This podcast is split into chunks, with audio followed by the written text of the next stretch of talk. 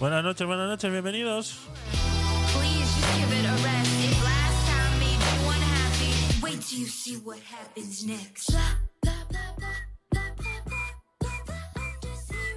Buena musiquita, buena musiquita. Empezamos, dos minutillos.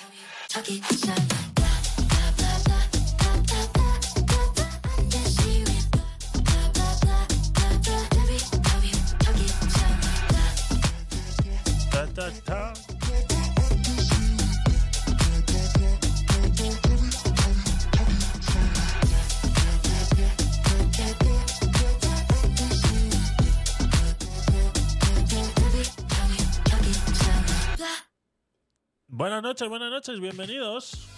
A ver, a ver, a ver. Jorge, ¿qué tal? Bienvenido, gracias por pasarte. ¿Qué tal? Buenas noches, estamos a martes 9 y 5 de la noche, ya sabéis que hemos vuelto a este horario.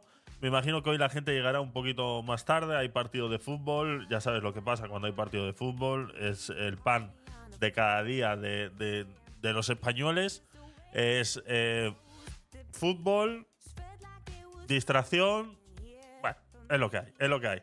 Bienvenidos a todos, muchas gracias por estar aquí, gracias a todos los que me escucháis en diferido también, hemos vuelto al horario normal, Eh, me gustaría que dejaras algún like y algún comentario en diferido cuando escuches esto. Luego al final haremos alguna preguntita y si contestas esa preguntita en los comentarios en el contenido en diferido, ya sea en Spotify o en cualquier plataforma en modo podcast, vamos a intentar hacer un sorteito con toda la gente que nos escucha en diferido. Así que ya sabes, eh, te lo estoy diciendo ahora para que te quedes hasta el final. Y no vale con adelantar, ¿eh? No vale con adelantar. No hagas trampas, no hagas trampas, por favor. Bienvenido, buenas noches. Ya sabéis que este contenido es creado en vivo y en directo en todas las plataformas habidas y por haber. Hoy volvemos y repetimos esa quintupla retransmisión. Hoy estamos en Kik, estamos en YouTube Shorts, en YouTube Horizontal, en Twitch y en Stream. Estamos en todas, estamos en todas, no hay otra, no hay otra ahora mismo relevante que nos pueda, eh, nos pueda, eh, se pueda agregar a esta lista de retransmisiones. Así que bienvenidos a todos. Vamos a empezar. Eh, se nos quedaron varias cositas ayer, ¿vale? Ya sabéis que también tampoco quiero alargarme más de las dos horas y media, así que se nos van a ir acumulando cositas con el tiempo. Llevamos unas acumuladas bastante interesantes que había que, eh, que había que comentar, de las cuales me gustaría comentar con vosotros. Y eh, para empezar y así hacer un pequeño clip para luego YouTube, eh, vamos a empezar con un pequeño audio y lo comentamos, porque la verdad que deja muchísimo que desear. Son cositas que pasan muy desapercibidas y que parece que nadie se da cuenta, o solo nos damos cuenta algunos. Debe ser porque vivimos una paranoia en la realidad. Eso de la eh, pildorita azul o la roja, no sé, hay mucha gente que, vive una fantasía y no se entera de la realidad.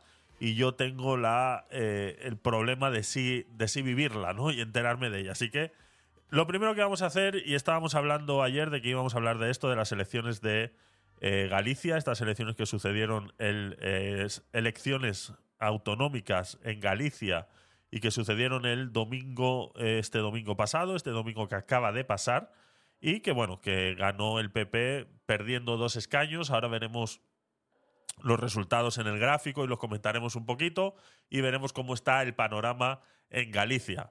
Eh, me da mucha risa. De repente ha desaparecido todo el mundo de la faz de la tierra. O sea, estaban dando por culo con las elecciones de Galicia hasta más no poder. Y ahora de repente Pedro Sánchez, la Yolanda Díaz y toda su comitiva ha desaparecido de la faz de la tierra. Ahora no interesa, han mandado a una verduga a decir estupideces en televisión como la que vamos a escuchar ahora. Es increíble, es una vergüenza. Así es, esto es lo que pasa en la televisión y esto es lo que dicen en rueda de prensa eh, estos queridos eh, dirigentes que tenemos. Atención y hacemos clip con esto, ¿eh? ¿Eh? ¿Esto qué es? Vale, un segundo. Tenemos otro problema. A ver. ¿Hay algún comando? Joder, de verdad, ¿eh?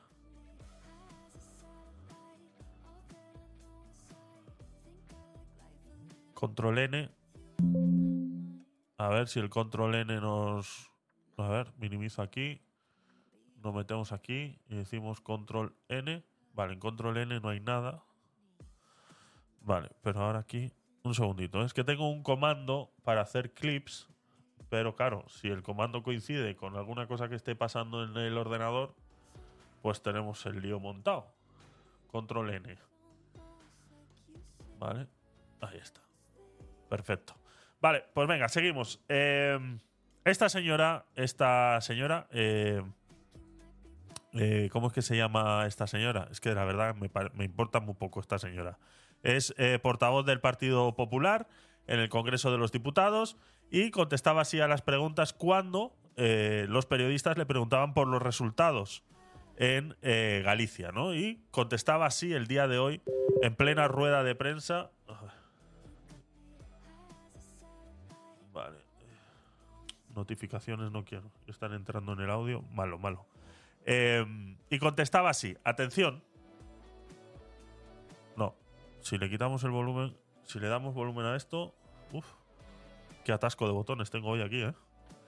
Atención, decía así. La lectura de los resultados de estas elecciones eh, gallegas tienen que hacerse una clave estrictamente territorial.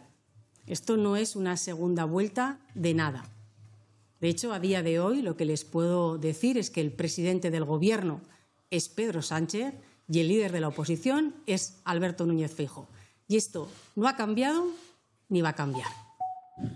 Eh, traduzco, atención, traduzco lo que acaba de decir esta señora, ¿eh? para los que sois un poco lentos a la hora de entender las cosas. ¿no? Eh, Aquí lo que acaba de decir es, después de que hemos dado por culo mucho y suficiente con las elecciones gallegas, incluso yendo el presidente del gobierno a hacer campaña, cosa que debería estar prohibida y lo he dicho muchas veces, después de dar por saco, ahora los gallegos no nos importan un pepino. O sea, lo que haya pasado en Galicia nos da exactamente igual. ¿Sabes por qué?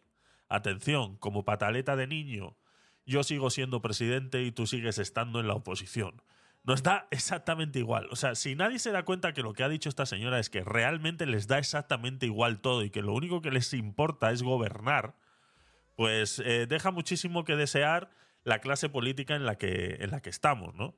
Ellos hablaban en, primeras campañas, en las primeras semanas de campaña de las elecciones gallegas, ellos hablaban de que era una parte muy importante de España. Esto siempre se ha hablado, siempre eh, se han hecho de las autonómicas un espejo de las generales o un reflejo de las generales, ¿no? Ya sea antes o después de, eh, de las generales. Siempre ha sido así. Ahora esta señora quiere venir aquí a darnos una clase de política y decir que, claro, que es que eso no es una segunda vuelta, eso no tiene nada que ver.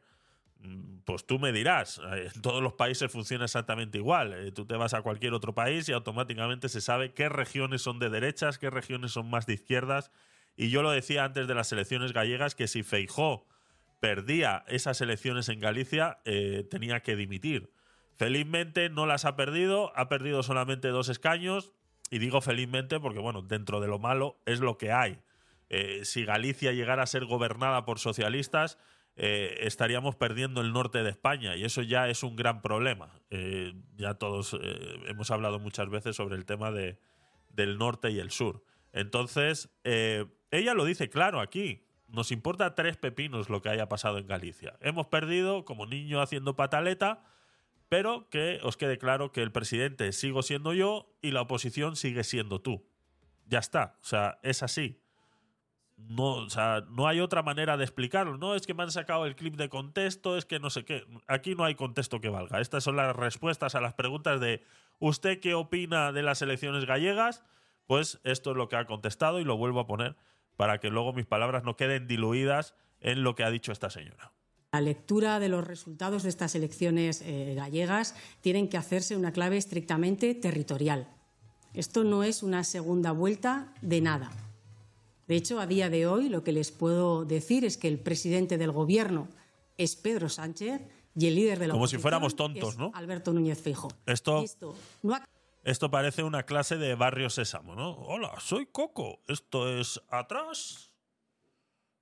Esto es adelante. O sea, ¿de verdad nos tratan de estúpidos cuando sale esta gente en televisión a dar explicaciones? Nos quieren tratar de estúpidos, de verdad, o sea, de niños de 5 años. Los que se comportan como niños de 5 años son ellos haciendo esas contestaciones. O sea, no me quieras decir a mí que, recordar que el presidente es Sánchez y Feijó es la. ¿Y qué pasa con el resto de, de la oposición? No cuenta.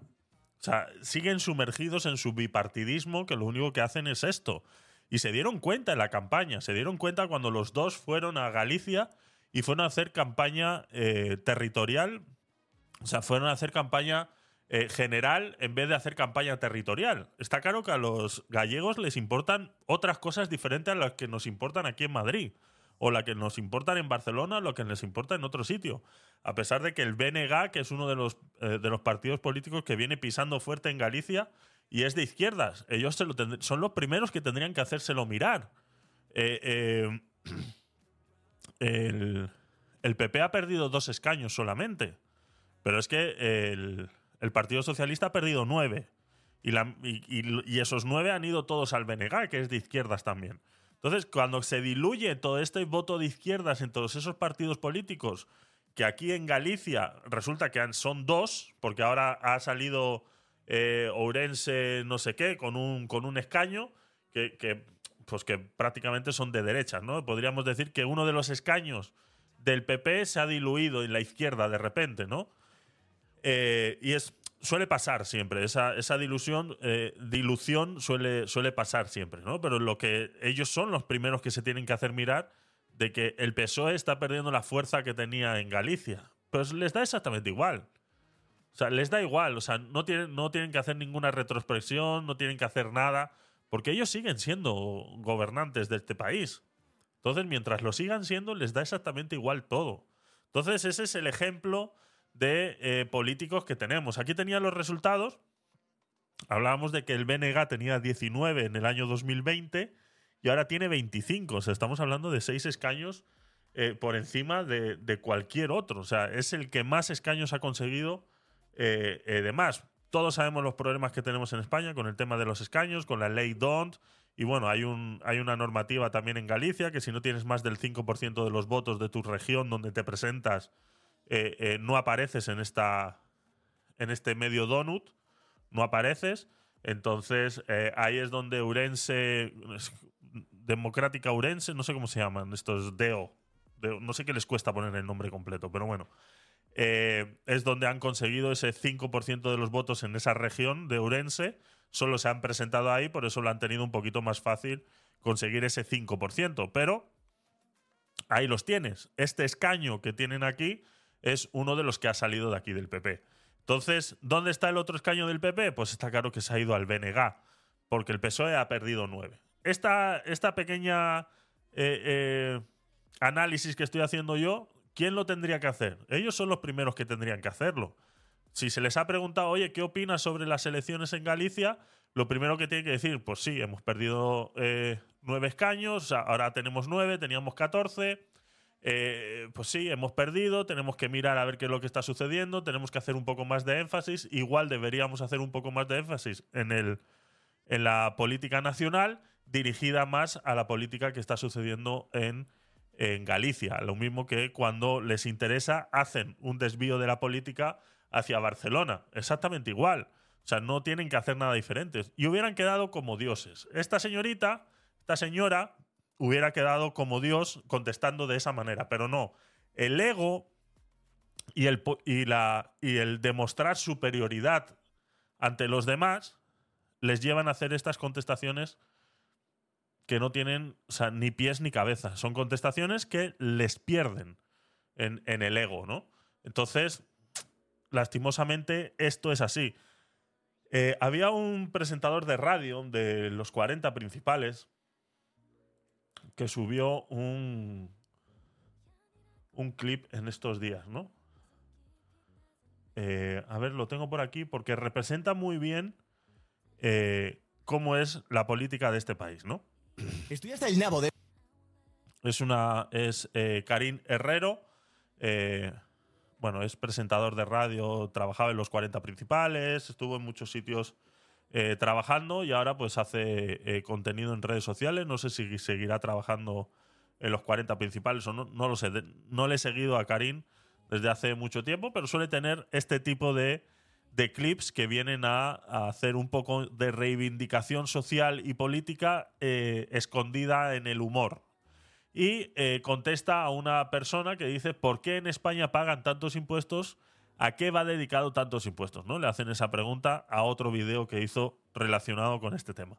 Y contesta de esta manera. Esta es a lo que eh, Pablo Iglesias llamaba la casta política. Pues esta es la respuesta de Karim en modo de humor a ese, a ese comentario. Estoy hasta el nabo de estos comentarios. Una chica, probablemente de LATAM, ha comentado lo siguiente en uno de mis vídeos. ¿Por qué en España pagan tantos impuestos? ¿A qué va dedicado tanto impuesto? Lo voy a explicar de una vez por todas, sobre todo para la gente de Latinoamérica, a ver si os enteráis de una vez. Aunque dudo que lo entendáis porque nuestra política está bastante más desarrollada que la vuestra. Pero bueno, si en España pagamos tantos impuestos es por una sencilla razón. Nuestros políticos, debido a que son humanos superiores al resto de los españoles, tienen un metabolismo especial y su sistema digestivo solo tolera alimentos como el caviar, la langosta o la carne de guayu. Alimentos muy caros que tenemos que costear entre todos, porque si no ellos solos no podrían sobrevivir. Se han intentado en laboratorio con algunos políticos, alimentándoles con comida normal como pechuga de pollo o lentejas, y han fallecido a los pocos días. El otro motivo de que tengamos que pagar impuestos tan altos es que debido a su superdesarrollado cerebro, los políticos tienen todos los músculos concentrados en la cabeza y les cuesta muchísimo caminar por su cuenta. Por lo que los españoles tenemos que hacer un esfuerzo pagando sus coches oficiales, sus taxis y sus aviones privados para que los pobres puedan desplazarse. ¿Acaso sabéis lo jodido que es caminar cinco minutazos desde una marisquería hasta tu ático de lujo en el centro de Madrid con el estómago lleno de gambita roja a la plancha? No tenéis ni puta idea. Así que la próxima vez que vayas a criticar los impuestos españoles, infórmate antes un poco, joder.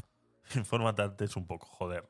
Así es, esa es, eh, esa es la casta política en la, que, en la que estamos sumergidos ahora mismo. Paulaki, ¿qué tal? Buenas noches, bienvenido. Gracias por, por pasarte. Entonces, eh, este es el pequeño resumen de las, eh, de las elecciones en, en Galicia. ¿no? Sigue todo exactamente igual, tiene mayoría absoluta el PP, con esos 40 escaños que solamente eh, necesitan 38 para tener mayoría absoluta. El PP sigue manteniendo esa mayoría absoluta, aunque solo tenga 40 y haya perdido dos comparación al año 2020. Entonces, eh, repito, el PSOE es el que se tendría que mirar a ver qué es lo que está sucediendo y está claro que no lo van a hacer porque su ego no se lo permite. Así que ahí dejamos esa, esa lo voy a poner por última vez para los que acabáis de llegar ahora y eh, para que quede claro, ¿no? Que quede grabado realmente qué es lo que opina la política nacional de izquierdas del resto de los españoles. Como si fueran ellos otra. otra. La lectura de los resultados de estas elecciones eh, gallegas tienen que hacerse una clave estrictamente territorial. Esto no es una segunda vuelta de nada. De hecho, a día de hoy lo que les puedo decir es que el presidente del Gobierno es Pedro Sánchez y el líder de la oposición es Alberto Núñez Feijóo. Y esto no ha cambiado ni va a cambiar. No ha cambiado ni va a cambiar, ¿no? O sea, encima retando, encima retando. Qué lástima, de verdad, qué lástima. Pues ahí está, eso es lo que quería eh, deciros. Eh, cuidado, quieto quieto, público, que te ponen nervioso rápido. Secuestran el poder, exactamente, Pablaki. Así es, así es. Lastimosamente es así. Lastimosamente es así. Otro de los políticos que está eh, bastante en la boca del lobo el día de hoy es Isabel Díaz Ayuso eh, y Esperanza Aguirre con varios comentarios que han hecho a la mascleta que ha sucedido aquí en el centro de Madrid. Bien, tema mascleta abrimos eh, Melon. Yo entiendo que haya ciertos eh, eventos culturales en España que puedan ser trasladados o copiados de una parte de, esa parte donde se genera ese evento cultural a otra parte de España, pues para que muchos que no podemos viajar a ver ese evento cultural no, o sea, muchos que no podemos disfrutar yendo al origen de ese evento cultural, podamos disfrutar de ese evento cultural. Entonces, en España, en Madrid, perdón, se ha decidido traer ese evento cultural que se llama la mascletá de las fallas valencianas. La mascletá, para los que no conocéis y me escucháis de Latinoamérica y no conocéis este evento, las, eh, la mascletá no es más que en una plaza meter 300 kilos de pólvora en petardos y hacerlos explotar. No es más, existe una cuestión cultural, eh, que es cuando se acaban las fiestas, las fallas valencianas, etcétera, etcétera, etcétera, y eh, sucede esa, eh, ese reventadera de petardos, de pirotecnia, con ese culmum y ese final de quemar toda esa pólvora, ¿no? Es, es como el, el final de un ciclo. Viene, también tiene connotaciones religiosas, etcétera, etcétera, etcétera. Pues ese evento solamente sucede en Valencia, ¿vale? El origen de este evento cultural de la mascleta es valenciana. En Madrid han decidido traer, copiar ese evento pirotécnico y hacerlo aquí en eh, Madrid Río, un, sitio eh, reservado para eh, el ocio de los humanos. Y no. Voy a ponerlo de todas maneras para que lo entendáis.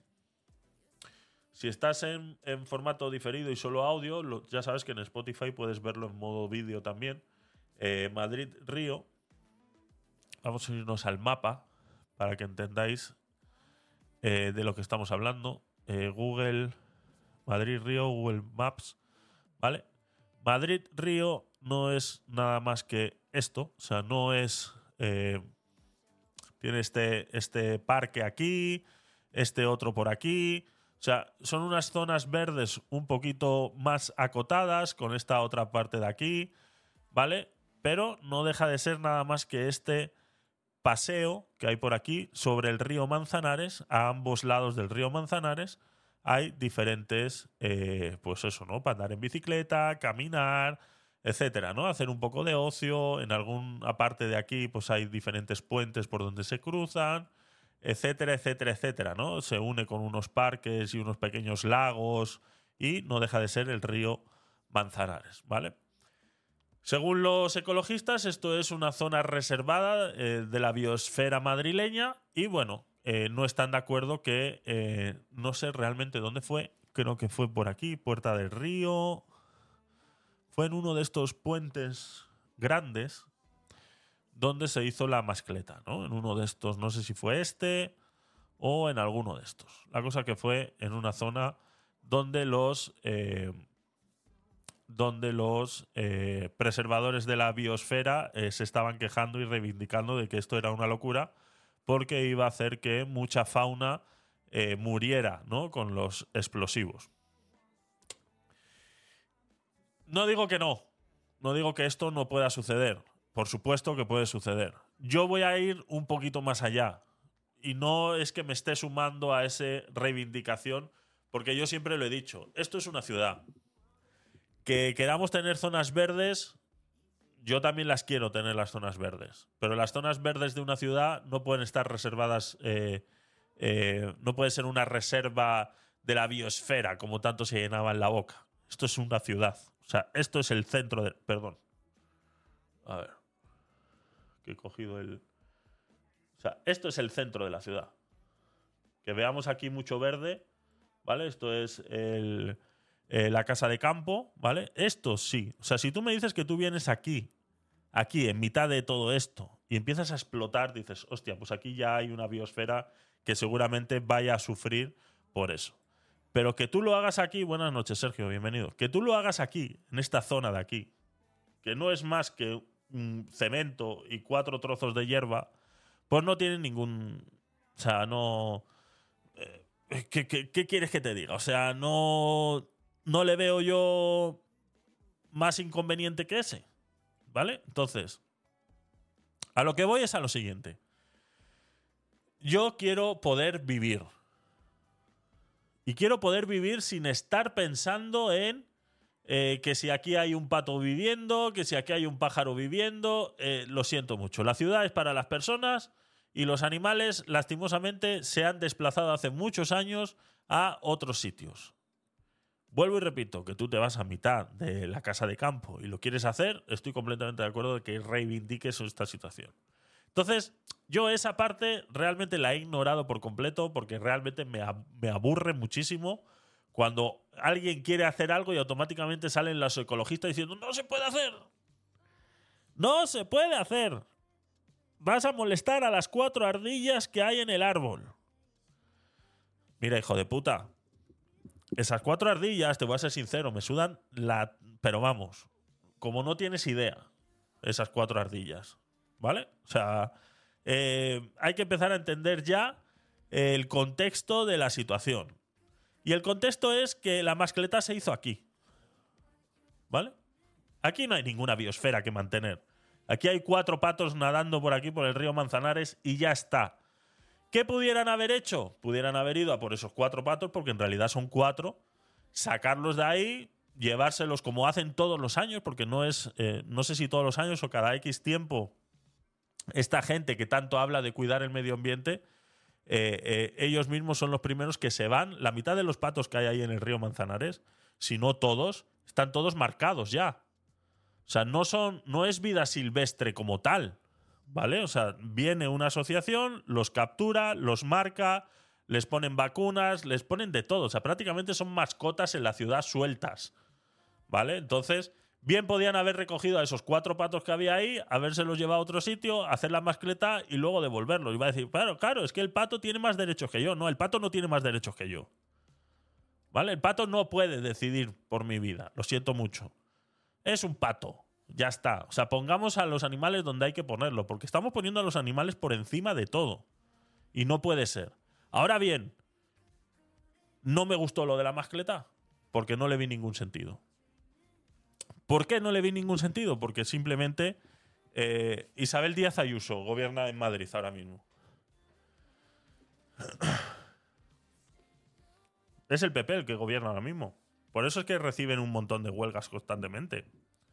Constantemente reciben un montón de huelgas por eso, porque está gobernando el PP.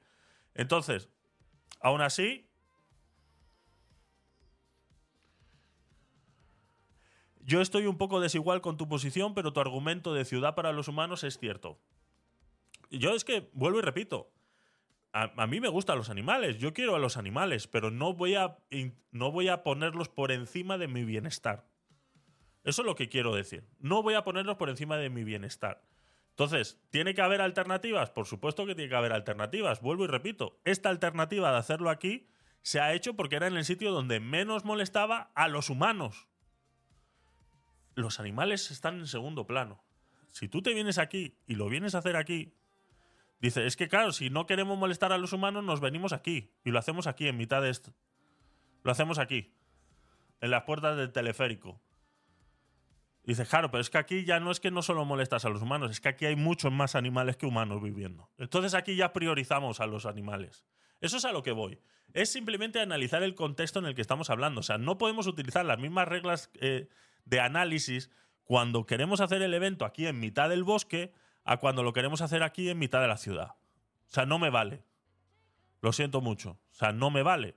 Y si tú te vas a donde hacen la mascleta en Valencia, es- como si fuera aquí, la Plaza del Sol. Aquí mitad. O sea, lo pudiéramos haber hecho aquí, sin ningún problema. Se pudiera haber hecho aquí. Se cierra la plaza, así como se hace para, para Año Nuevo, y se explotan los petardos aquí. Pero claro, cerrar esta plaza ya no, no gusta tanto. ¿Por qué? Porque, claro, está Maripaz, está el Apple Store, está eh, Palazzo, está el Corte Inglés, está toda esta gente que no ve un beneficio en cerrar la plaza toda una tarde para explotar unos petardos. Entonces se lleva a un sitio donde no hay comercio, donde no se molesta y se hace aquí. Es así, es contexto, simplemente es analizar contexto. Y ahora vuelvo a mi segunda parte del argumento. Y es por la que no estoy de acuerdo en que se, se haya traído esa, esa tradición cultural a, España, a, Madrid de esta manera, porque no beneficia en nada. O sea, si tú mañana no haces esta. Es, la es el primer año que se hace esta copia de la, de la mascleta valenciana, que son eh, 300 kilos de petardos explotando todos a la vez. ¿Vale? Entonces, eh, es la primera vez que se hace. Pero es que se ha hecho solo eso. Que tú me dices a mí que tú copias de las fallas valencianas y te traes chiringuitos, te traes pues todo lo que ellos comen en, en, en Valencia. O sea, te montas aquí en este mismo paseo, ¿vale? En este mismo paseo. Todo este paseo te lo montas de chiringuitos, de todo, de comida valenciana, ¿no? Y dices, este año eh, vamos a copiar la cultura valenciana y vamos a traer toda la cultura valenciana a Madrid. Y te montas una expo de Valencia y te pones todos chiringuitos de aquí hasta arriba. Y que venga la gente de Valencia a vendernos sus productos aquí. Y montas todo este paseo de chiringuitos, que si de comida, que si de artesanías, eh, temas culturales, perdón. Y luego, para acabar el evento ese fin de semana, el domingo a las 6 de la tarde explotas un montón de petardos aquí en medio. Hubiera sido un eventazo de tres pares de cojones. Más, yo dije, pues voy a ir a hacer IRL con, la, con, la, con el tema de la mascleta, pero luego averigüé que solamente eran petardos, digo, se ven mejor por la tele. Ya está, o sea, no tiene ningún sentido. Yo pensé que iba a venir algo más, ¿sabes? Pero nada, fueron solo los petardos, entonces no tiene ningún sentido. Entonces, tú a mí me expones ese proyecto y te digo, pues no se hace. Yo también estoy en contra de que no se haga. Pero no estoy en contra porque voy a molestar a cuatro patos. Estoy en contra porque no tiene ningún sentido ni beneficio. Simplemente es gastar 60.000 euros en petardos para hacerlos explotar y decir, uy, nos hemos traído las fallas valencianas a Madrid. Ya está, no hay más. ¿Cuánto dura la mascleta? ¿Tres minutos? ¿Cuatro? ¿Cinco a lo mucho? No tiene ningún sentido. Entonces, si tú te traes todo lo demás que rodea las fallas valencianas, quemas un minot o una cosa así, esos muñecos grandes que se queman en mitad de la plaza, pues te traes uno que haya sido indultado, te lo traes para acá y lo quemamos acá en Madrid, y luego montas chiringuitos, gente vendiendo paellas en la calle, yo qué sé, un montón de mierdas que se pueden hacer y que aquí en Madrid mucha gente necesita, porque mucha gente no, es, no, no tiene la posibilidad de poder viajar a, a esas zonas, pues mm, está bien. Hagámoslo, perfecto, pero hagamos algo completo. No solamente explotar petardos en mitad de la ciudad. Yo estoy de acuerdo que no tiene ningún sentido explotar petardos en mitad de la ciudad. Entonces, mm, de ahí estamos de acuerdo. Pero de ahí, de prohibirlo, no, porque estamos molestando a cuatro patos, pues yo lo siento mucho. Por los patos. O sea, no. esos patos a mí ahora mismo no me dan ningún beneficio. Y suena egoísta, sí, pero es que la ciudad es para los humanos. Y esas alternativas que se pudieran tomar es cierto, sí, claro, claro. No es lo mismo vivir en la ciudad que en el campo. Yo con 15 años mi madre me decía, mata una gallina o un conejo que vamos a hacer un arroz. Vamos, tú le dices, eh, ¿os acordáis cuando vimos aquí el vídeo del chaval eh, eh, pelando un pollo, no? Pues imagínate, el pollo estaba muerto. Pues ahora imagínate que le tienes que decir que lo tiene que degollar, lo tiene que desangrar, lo tiene que desplumar y si no lo hace, esa noche no come. Pues tenlo por seguro que va a pasar hambre, va a pasar hambre. Y es porque hemos puesto... me hace mucha gracia porque me acabo de acordar ahora de algo. Tengo un, un amigo que, que vive en Toledo y tiene gallinas en el patio de su casa. Y eh, amaneció una gallina comiéndose los huevos. Y el, el marido de esta persona eh, agarra la gallina y la, y la degolla, la mata y la prepara para comer. Cuando llega eh, esta chavala y ve eso, dice, se pone de unos. Se pone de unos nervios como diciendo, me han matado a la gallina. Le había puesto hasta nombres. o sea, estamos llegando a unos niveles de ridiculez y que cada uno haga lo que quiera en su casa. Pero no quieras venir a decirme a mí que moralmente estás superior por encima mío porque le has puesto nombre a una gallina y te da eh, cosa matarla. O sea, no quieras venir a poner ese nivel de superioridad por encima mío por el simplemente hecho de eso. Entonces, eh, eh, hemos aprovechado para molestarla un poquito con el tema de la gallina, ¿no? Pero es que, o sea, mm, tienes gallinas que ponen huevos, ya está, son gallinas que ponen huevos. Que el otro ha matado una porque se estaba comiendo los huevos, pues tú mismo. Pero de ahí hacer todo un drama porque han matado a la gallina, que no sé qué, ah, es que eh, le había puesto hasta nombre porque no sé. Ay, Dios mío.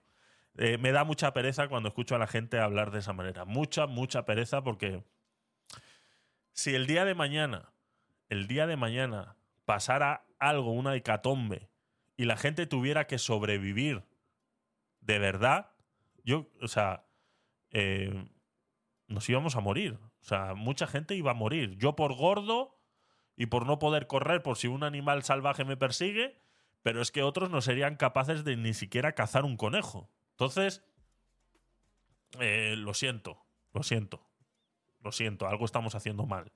Algo estamos haciendo mal. Y esa comparación la hemos hecho muchas veces con el tema del el servicio militar, cómo se preparan en otros países. Tú imagínate que ahora empieza una tercera guerra mundial y los españoles, por lo que sea, tenemos que coger un rifle. No hay nadie ahora mismo fuera de, la, del- de los militares profesionalizados que sepan coger un rifle ahora mismo. O sea, no hay nadie. O sea, estamos vendidos ahora mismo ante cualquier guerra con cualquier país. Estamos vendidos, porque en cualquier otro país están más preparados de lo que estamos nosotros. Entonces, eh, cuidado que eso hay que hacérselo mirar también. Espera que comiencen las carreras de Fórmula 1 que van a enterarse de qué es una mascleta. por ejemplo, eso, pero bueno, pero por ejemplo, la Fórmula 1 va a traer eh, turismo, va a traer a hoteles, o sea, beneficios a los hoteles, beneficios a los restaurantes, beneficios de, de todo tipo que trae alrededor. eh, que trae alrededor de, de- todo ese evento de la Fórmula 1. Pero una mascleta arrepentando petardos en mitad de la ciudad no tiene ningún. No tiene nada. Un mundo mejor crea hombres débiles. Tiempos buenos crean hombres débiles. Exactamente, eso es. As- Así es, así es. Tiempos buenos crean hombres débiles. Eso es, eso es. Así que entonces le han le han echado la culpa a Ayuso sobre, sobre este tema, ¿no? De la mascleta. Y Ayuso contestaba de esta manera.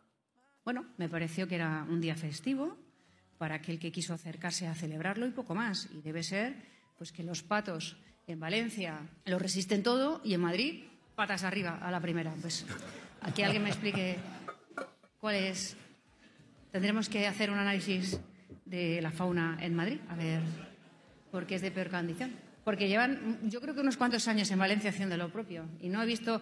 Esto ocurre lo mismo con los toros. Que le diga Bildu y los Sanfermines que están en contra. Que yo lo vea. Entonces, por cuestiones animalistas. Está claro que las cuestiones animalistas muchas veces se van, Pues que se van de tono, ¿no? Entonces, eh, que los Pues que los que los patos, en- en- o sea, ese, ese comentario que hace así eh, de manera jocosa y un poco burlándose, tampoco es que esté bien, pero es una realidad. O sea, en, en Valencia se lleva haciendo toda la vida y lo hacen en mitad de la ciudad y en mitad de la ciudad hay palomas, hay ratas, hay de todo. O sea, ahí también hay animales, ¿no? Incluso lo hemos hablado también alguna vez con el tema de eh, la pirotecnia que se hace en Navidades, que se hace en Año Nuevo, que molesta mucho a los perros que, viven en los, edificios y que se alteran y que los perros sufren bastante. Bueno, pues igual eso lo pudiéramos lo pudiéramos negociar, porque sí, está claro que eh, si yo salgo abajo de mi edificio y nos juntamos seis o siete a, a tirar petardos del edificio, pues está claro que eso al final llega un momento de molestar. Igual eso sí se debería de prohibir porque no tiene ningún beneficio para un pequeño colectivo, para cinco personas que tiren cohetes. Cuando cinco personas van en contra del resto, pues está claro que hay que prevalecer la decisión del resto. Vivimos en una sociedad y tenemos que aprender a vivir en ella. Pero si yo, alguien ha decidido que eso se hace en mitad de la ciudad, como se hace en Valencia, y se sigue manteniendo de esa manera, nadie puede venir ahora a decir, es que claro, es que las palomas de la ciudad están sufriendo por la mascletá. ¿Qué hacemos? ¿La quitamos? ¿Por qué? O sea, ¿quién gana? ¿Esa familia de palomas que son 15, 20 o 200 o todos los ciudadanos valencianos? ¿Quién gana? ¿Las palomas o los valencianos? Es así, es así. Yo es que alucino, se preocupan de cuatro patos y luego no son capaces de recibir los diputados a los... Lo has visto tú también, ¿no? Eh, mándame ese enlace, Sergio, si lo tienes por ahí a mano y lo ponemos. Eh, porque yo lo he visto esta mañana, pero creo que no lo he guardado. Creo que no lo he guardado. Qué sinvergüenzas, qué hijos de puta, de verdad. Qué hijos de puta. Así es, así es. Y Esperanza Aguirre, pues, contestaba algo parecido de, eh, de, los, de los patos, ¿no? O algo, algo así en la, en la sexta. Ayer en Madrid, siete minutos que han generado mucha Siete minutos. Había pues eh, 20.000 personas según delegación de gobierno, pero también estaban los ecologistas y numerosas personas en contra de la mascleta que se estaba celebrando. Denuncian hoy, tanto ecolo- ecologistas como también Más Madrid, la muerte de aves en Madrid-Río a causa de este espectáculo pirotécnico. Se le ha preguntado a Esperanza Aguirre sobre esto, de hecho, denunciaban así la muerte de un pato. Mira que han tenido que dar vueltas para encontrar este pato fallecido, ¿eh? Que yo tengo mis dudas, tengo mis dudas, porque si tú vas ahora, yo he ido muchas veces ahí, en la, comunidad judía hay un evento que se hace y, aprovechamos porque es un, es un evento que se, que se tiene que realizar eh, al lado de un río y bueno, el que más nos queda cerca es el Manzanares y lo solemos hacer ahí en esas, en esas partes, aquí, en este, en este puente de aquí, este de aquí. A ver si pongo ¿Dónde está? Pero ¿por qué me salen a mí aquí tantas cosas? A ver. Google Maps.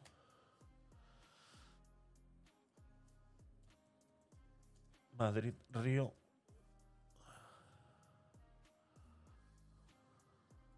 Aquí. Aquí. A ver, ¿dónde es? Creo que es aquí arriba. A ver. ¿Dónde es que vamos nosotros?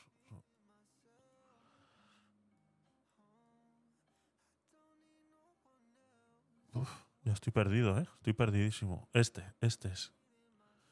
No, porque la que yo digo es, es peatonal. El paso es peatonal. Este tiene que ser. Bueno, la cosa que vamos en uno de estos que es, es peatonal y bajamos justo a la orilla del río. Si te digo que yo he visto tres patos y he ido todos los años, si te digo que he visto tres patos, igual es mucho. O sea, igual es mucho. Entonces, si ya vivos es complicado encontrarlos, muertos, no sé. Pero vamos, que es posible, que seguramente alguno haya fallecido. Eso seguramente. Y esto es lo que contestaba Esperanza Aguirre. Bueno, bueno, bueno, mira, se ha muerto un pato, a mí también. Se ha muerto solo un Los par, dice. patos del Manzanares, a mí ya me, me pillaron en su día, no, no me acuerdo exactamente lo que pasó, pero también hablaban de eso, cuando yo era concejal de medio ambiente. Ya mascleta, yo lo que pasa es que personalmente desde muy pequeña, yo cada vez que oía que se explotaba un globo, no me gusta mucho el ruido, entonces no lo puedo valorar más que que es una costumbre valenciana que tiene mucho éxito. Exactamente. Ya Bueno, pues que la mascleta a ella no le gusta mucho, pero que tiene mucho éxito y que los patos, pues ya hemos visto la, la reacción, le ha provocado la risa a Esperanza Aguirre la muerte de este pato en Madrid-Río, como denunciaban. Gracias, Elizabeth. Mañana volvemos. Estamos pendientes en... O sea, no sé si os estáis dando cuenta la que se está liando por un pato. Pero cuando yo. Esto, esto mismo que, esta misma noticia que acaba de hacer. O sea, no se hizo con los guardias civiles asesinados, ¿eh? O sea, quiero que, que lo pongáis en contexto. La muerte de este pato en Madrid-Río, como ¿vale? O sea, no, no se Gracias, hizo. Elizabeth. Mañana volvemos. Estamos pendientes en Al Rojo Vivo. Y von der Leyen, que No se hizo, no se hizo. Vamos a quitar esto porque luego salta el copyright. Eh, tenemos ahí un, un pequeño. Tengo un pequeño vídeo que ver luego de, de Antonio Más Más. Antonio Más Más, ¿dónde estás? Este. Tenemos que ver este porque eh, hay cositas, hay cositas que hablar ahí de lo que estábamos hablando ayer. Bueno, esos son los patos eh, fallecidos. Y. eh, a ver. Y poco más, poco más que podemos hacer, que podemos hacer con ello. Ya sabéis que estamos transmitiendo en vivo en cinco plataformas a la vez. Así que si estás en alguna de ellas, sabes que puedes escribir en el chat, que automáticamente saldrá aquí en pantalla, aquí debajo mío. ¿Vale? Aquí saldrá tu eh, chat mezclado con el de las cinco plataformas. Así que si estás por ahí en los YouTube Shorts, o estás en YouTube en horizontal, o estás en Stream, estás en Twitch, o estás en Kick, en cualquiera de esas plataformas puedes dejar un comentario y aquí lo, eh, lo comentamos todos, todos juntitos, ¿vale? Todos los que asistieron al evento son culpables de los decesos de los patos. Yo por eso no fui. Yo por eso no fui, porque no quería que me, que, me- que me, que me acusaran de asesino de patos. Por eso no fui. Por eso no fui. Ahí tienes razón. Ahí tienes razón. Hay que, hay que hacer una investigación. Hay que averiguar eh, quiénes son todos los que están ahí. Y eh, mm, sí, sí, sí, sí, sí, sí. Tendríamos que eh, analizar todo eso, abrir eh, juicios a todas las personas que asistieron porque este pato ha fallecido. Eh, habrá que hacer tres días de luto. Habrá que poner tres días de luto para el pato que ha fallecido. Sí, sí, yo creo que sí. Creo que sí, que hay que hacer cosas de ese, de ese estilo. Hay que hacer cosas de ese estilo porque como no se hacen con otras cosas, hay que hacerlas con el pato fallecido. lastimosamente, lastimosamente es así. Lastimosamente es así.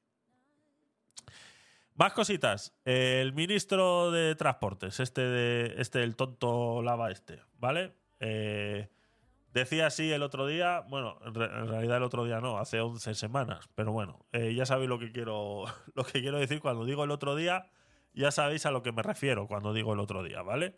Es, es eh, hace 11 semanas. Bueno, decía así, atención, ¿eh? Eh, es un concepto que también tiene sus límites. Libertad para ir en coche a cualquier parte, ese derecho no existe. No es, Y se olvidan de que la libertad eh, es un concepto que también tiene sus límites. Libertad para ir en coche a cualquier parte, ese derecho no existe. Ese derecho sí existe. Ese derecho sí existe y está en la Constitución y es uno de los grandes problemas que sucedió en la pandemia, que no podías encerrar a la gente para su libre movimiento. Entonces hay libertad de movimiento y la libertad de movimiento incluye que yo utiliz- utilizar el medio de transporte que a mí me dé la gana. Pero bueno, eh, es lo que pasa con los comunistas, que siempre están para eh, prohibir todo lo que puedan, así que el día de mañana nos prohibirán ir en coche a cualquier sitio. Así es. Y se olvidan de que la libertad eh, es un concepto que también tiene sus límites. Liber- La libertad es un concepto que también tiene sus límites. Libertad para ir en coche a cualquier parte, ese derecho no existe. No es- y se olvidan de que la libertad eh, Es que es increíble, es increíble. O sea, es que lo puedo poner 400 veces. Es orgásmico. El, esto que está contando aquí este hombre es orgásmico. concepto ¿eh? que también tiene sus límites. Libertad para ir en coche a cualquier parte, ese derecho no existe. Es que está la gente que gobierna en España ahora mismo. Es la gente que toma decisiones. O sea, este es el ministro de Transporte. ¿Vale? O sea, este es el ministro de Transporte. El que te dice que no tienes libertad para ir a donde a ti te dé la gana.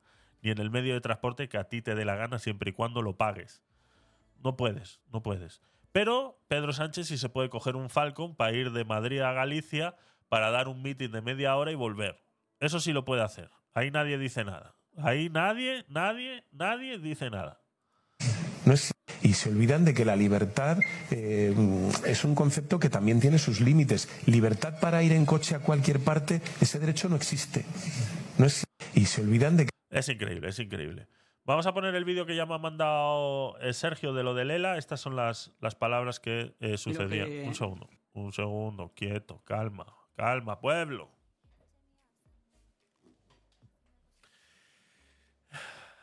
Esto es, eh, a ver, vamos a poner en contexto un poquito.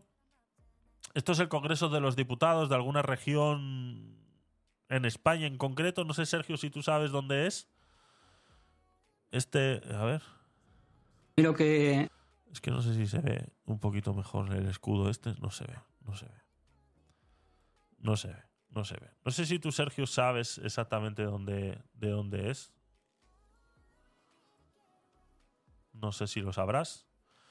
Eh, pero bueno, esto es un Congreso de los Diputados en alguna región en España donde eh, personas encargadas de alguna, de alguna asociación relacionadas con la enfermedad de la ELA, ya sabéis que eh, llevamos hablando de esta enfermedad bastante tiempo pues, por todos los problemas que, que tienen y eh, la poca ayuda que están recibiendo, ¿no? Eh, Juan Soto, bienvenido, Dios mío. Pero, ¿qué hemos hecho? Pero, pero, pero... ¿Pero qué hemos hecho? Dios mío, Dios mío. ¿Estás en Madrid ya? Yo solo pregunto. Eh, bienvenido, Juan, bienvenido. ¿Qué tal? Pues ya sabe lo que toca. Ya sabe lo que toca. No digo nada. No digo nada. Sí, sí. No digo nada. Ya sabe lo que toca. Entonces, eh, volviendo al tema de la enfermedad de la ELA, esa eh, enfermedad eh, esclerosis lateral amiotrófica, ¿vale? Que es que me bailaban las letras un segundito. Pues llevamos bastante tiempo hablando de ellas porque es una de las enfermedades donde. Eso es, eso es. Es una de las enfermedades donde más asistencia eh, necesitan de, un- de una tercera persona, ¿no? Fuera de los médicos, siempre tiene que haber una tercera persona con ellos según van degradando su. eh, según esta enfermedad va degradando su existencia, nunca mejor dicho, y así es, y lastimosamente es así. Y eh, lo último que sabéis que estuvimos hablando de, esta enfermedad es que llegó al Congreso de los Diputados aquí en España y la ley eh, exigía ciertas ayudas monetarias para que cada enfermo de ELA en este país pudiera tener una persona eh, eh, 24 horas con ellos para que les pudiera asistir. O sea, quien dice una enfermera, una persona capacitada, no tiene por qué ser enfermera, ¿de acuerdo? Eh, los cuidados eh, que necesitan eh, los enfermos de ELA no tienen por qué ser cuidados especializados, son cuidados como los que necesitaríamos cualquiera con movilidad reducida. Entonces, tampoco tiene que ser. Dentro de esa ley se hablaba incluso de dar esas ayudas a esas familias que ya de por sí están dejando de trabajar para poder mantener, para poder cuidar de sus familiares con esta enfermedad, ¿vale? Como, igual que como se hace con otras enfermedades, o como cuando los niños con cáncer tienen que venir al centro de Madrid y todos los gastos de los familiares se tienen en cuenta eh, a través de varias asociaciones, porque eso también es otra cosa que, que se pudiera discutir, pues se exigía más o menos algo similar para estas, eh, para estas personas y que pudieran optar por una enfermera o que ese dinero fuera destinado ya directamente a estos familiares que ya se están haciendo cargo. O sea, tenemos que tener en cuenta que estas familias, eh, lo hemos dicho muchas veces, ya no es lo que sufre el propio enfermo, sino es lo que sufre todo su entorno para poder... eh, yo conocí esta enfermedad aquí en stream. Pues mira, me alegro, me alegro que hayamos hecho una labor de divulgación bastante interesante eh, sobre, esta, sobre esta enfermedad, ¿vale? Entonces, es tan fácil como eso. Eran 58 millones de euros al año. Con la cantidad de gente que tenemos enferma de ELA en España ahora mismo, son 58 millones de euros al año que hacen falta para poder distribuir entre todos los familiares de estos enfermos o enfermeras lo que ellos decidan eh, que quisieran hacer con esas, con esas ayudas. Pues nuestros queridos amigos los diputados votaron que no. Incluso pusimos aquí un clip hace unos meses atrás de eh, diputados diciendo que es que, claro, es que no hay dinero. Entonces, desde entonces, eh, estamos haciendo una pequeña campaña. Sergio está haciendo unos, unos retos. eh, lo tenéis en TikTok todos los días explicando todos los retos que está haciendo. Le vi el otro día que se estaba tatuando otra, otro reto que había conseguido en estos días. Eh, Sergio está haciendo una gran labor divulgativa en relación de todas las enfermedades raras y entre ellas está la enfermedad de la ELA. Eh, yo tengo pendiente hacer una entrevista a, un enfermo de ELA eh, que me pasó el contacto Sergio. Espero que algún día podamos hacer esa entrevista, pero entiendo que no es fácil teniendo en cuenta pues, las, las limitaciones que podemos tener. ¿no? Entonces, yo por tiempo y él por tener la enfermedad de la ELA, es, es complicado muchas veces poder cuadrar y poder hacer las cosas eh, medianamente bien. Entonces, espero que algún día podamos entrevistar a alguien, si no es a esta persona, podamos entrevistar a otra con esta enfermedad y que nos puedan decir de primera mano eh, cómo, cómo se vive tener esta, esta enfermedad. Entonces, para no des- desmerecer la labor que está haciendo Sergio, pasaros por su perfil, lo tenéis aquí en el chat, Sergio CM, eh, es una de las personas que está encargada de hacer esa divulgación de todas las enfermedades raras haciendo retos en bicicleta. Y bueno, él ha explicado muchas veces, lo tuvimos aquí en la explicando en la maratón que hicimos eh, para recaudar fondos para eh, los chavales que se disfrazaban de superhéroes y visitaban hospitales. Estuvo explicándonos toda su, su labor. Así que ahí lo tenéis. Y esta es la última noticia que ha sucedido en relación a esto. Han invitado a unas personas encargadas de diferentes asociaciones de enfermos de ELA a un congreso de los diputados. eh, eh, al menos una decena de pacientes ha acudido a unas jornadas en el Congreso con los que quieren eh, reivindicar una ley que garantice la correcta atención a los afectados por esta enfermedad. ¿Vale? Eh, Unzue. Unzue es, eh, entiendo que es la persona que va a hablar aquí. Vamos a escuchar este minutito porque deja claro cuáles son los principios de la clase política y que son las personas que al final deciden si se gastan 58 millones o no. O sea, es que esto es una puta vergüenza. No hay manera, no hay otra manera, no hay otra manera de decirlo. Atención. Lo que, que quisiera saber, María José, es cuántos diputados o diputadas Juan Carlos Unzúe, exfutbolista con ELA, ¿vale? Cuidado. O sea, Lo que, que quisiera saber, María José, es cuántos diputados o diputadas hay en la sala. ¿Podéis levantar las manos?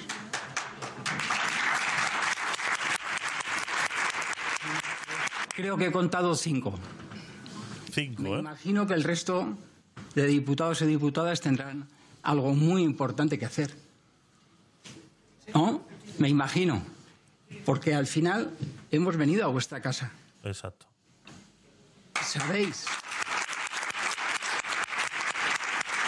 sabéis lo que ha costado a muchos de mis compañeros y compañeras estar aquí. Exacto. Ya no solamente económicamente, sino de esfuerzo físico.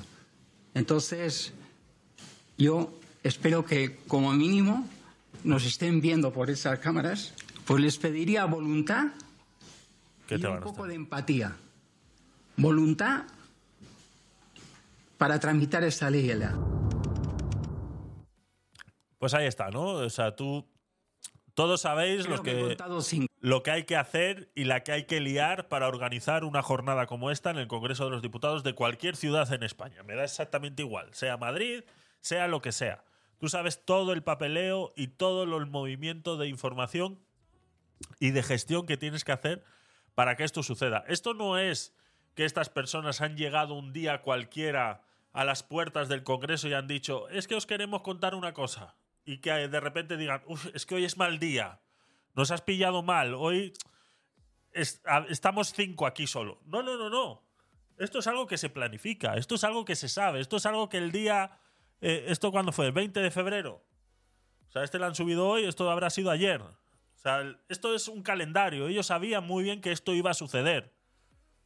No es algo esporádico. No es una manifestación a las puertas de- de- del Congreso de los Diputados y que les han dicho, bueno, venga, entrar y contarnos vuestra movida porque tal. Pero eso sí, os aviso, nos habéis pillado en mal momento porque solo estamos cinco de los diputados. De todos los 50, 70, 80 diputados que habrá en ese Congreso, solo estamos cinco. Pero venga, pasar y contarnos vuestra movida para ver si eh, podemos hacer algo, ¿no? O sea, da la sensación de que eso es así. Pues no, señores, eso no ha sido así. Si aquí faltan diputados es porque no han querido ir. Les ha sudado la polla. Están en un chiringuito, sentados, tomándose una cerveza y comiéndose unas patatas bravas o de donde sea el congreso este, pues se estarán comiendo unas rabas o se estarán comiendo un pulpo, se estarán comiendo lo que les salga de los cojones. Con tu dinero. Con tu dinero. O sea, estos hijos de puta que tendrían que estar aquí sentados, atados con una bola y una cadena en los pies para que no se pudieran mover de ahí, trabajando para todos nosotros, están de cañitas por ahí, porque claro, como hace bueno, hace bueno, hay que disfrutar de que haga bueno. ¿Dónde están estos hijos de puta? ¿Sabían que esto iba a suceder? ¿Dónde están? Sabían que esto iba a suceder. Esto no es una cuestión esporádica, esto está programado. Y como dice el, exfutbolista, gente que se ha movilizado desde cualquier parte de España para poder estar ahí. Gente con mayor o menor movilidad. Todo lo estamos viendo ahí.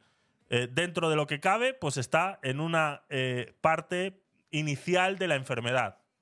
Pero luego vemos a otro compañero al lado que está en silla de ruedas completamente. Aquí lo veis. Estos son partes finales de la enfermedad. ¿Vale? Estas son las personas que necesitan esa pequeña ayuda de alguien que les pueda asistir constantemente. Esta gente se ahoga con la saliva. ¿De acuerdo? Esta gente, con su propia saliva, se ahoga. Esta gente, si por cualquier cuestión se enferma de una gripe y empieza a generar mocos, se ahogan. Esta gente necesita una asistencia, no es un antojo. Necesitan una asistencia. ¿Qué hacemos? ¿Qué hace? O sea, ¿qué es lo que hay que hacer? ¿A quién hay que coger del cuello? ¿Qué Congreso de los Diputados tenemos que prender en fuego para que alguien se acuerde de esta gente? O sea, ¿qué es lo que hay que hacer? ¿Cómo alguien me puede decir en mi puta cara que no hay 58 millones de euros para que esta gente pueda vivir dignamente lo poco que le queda?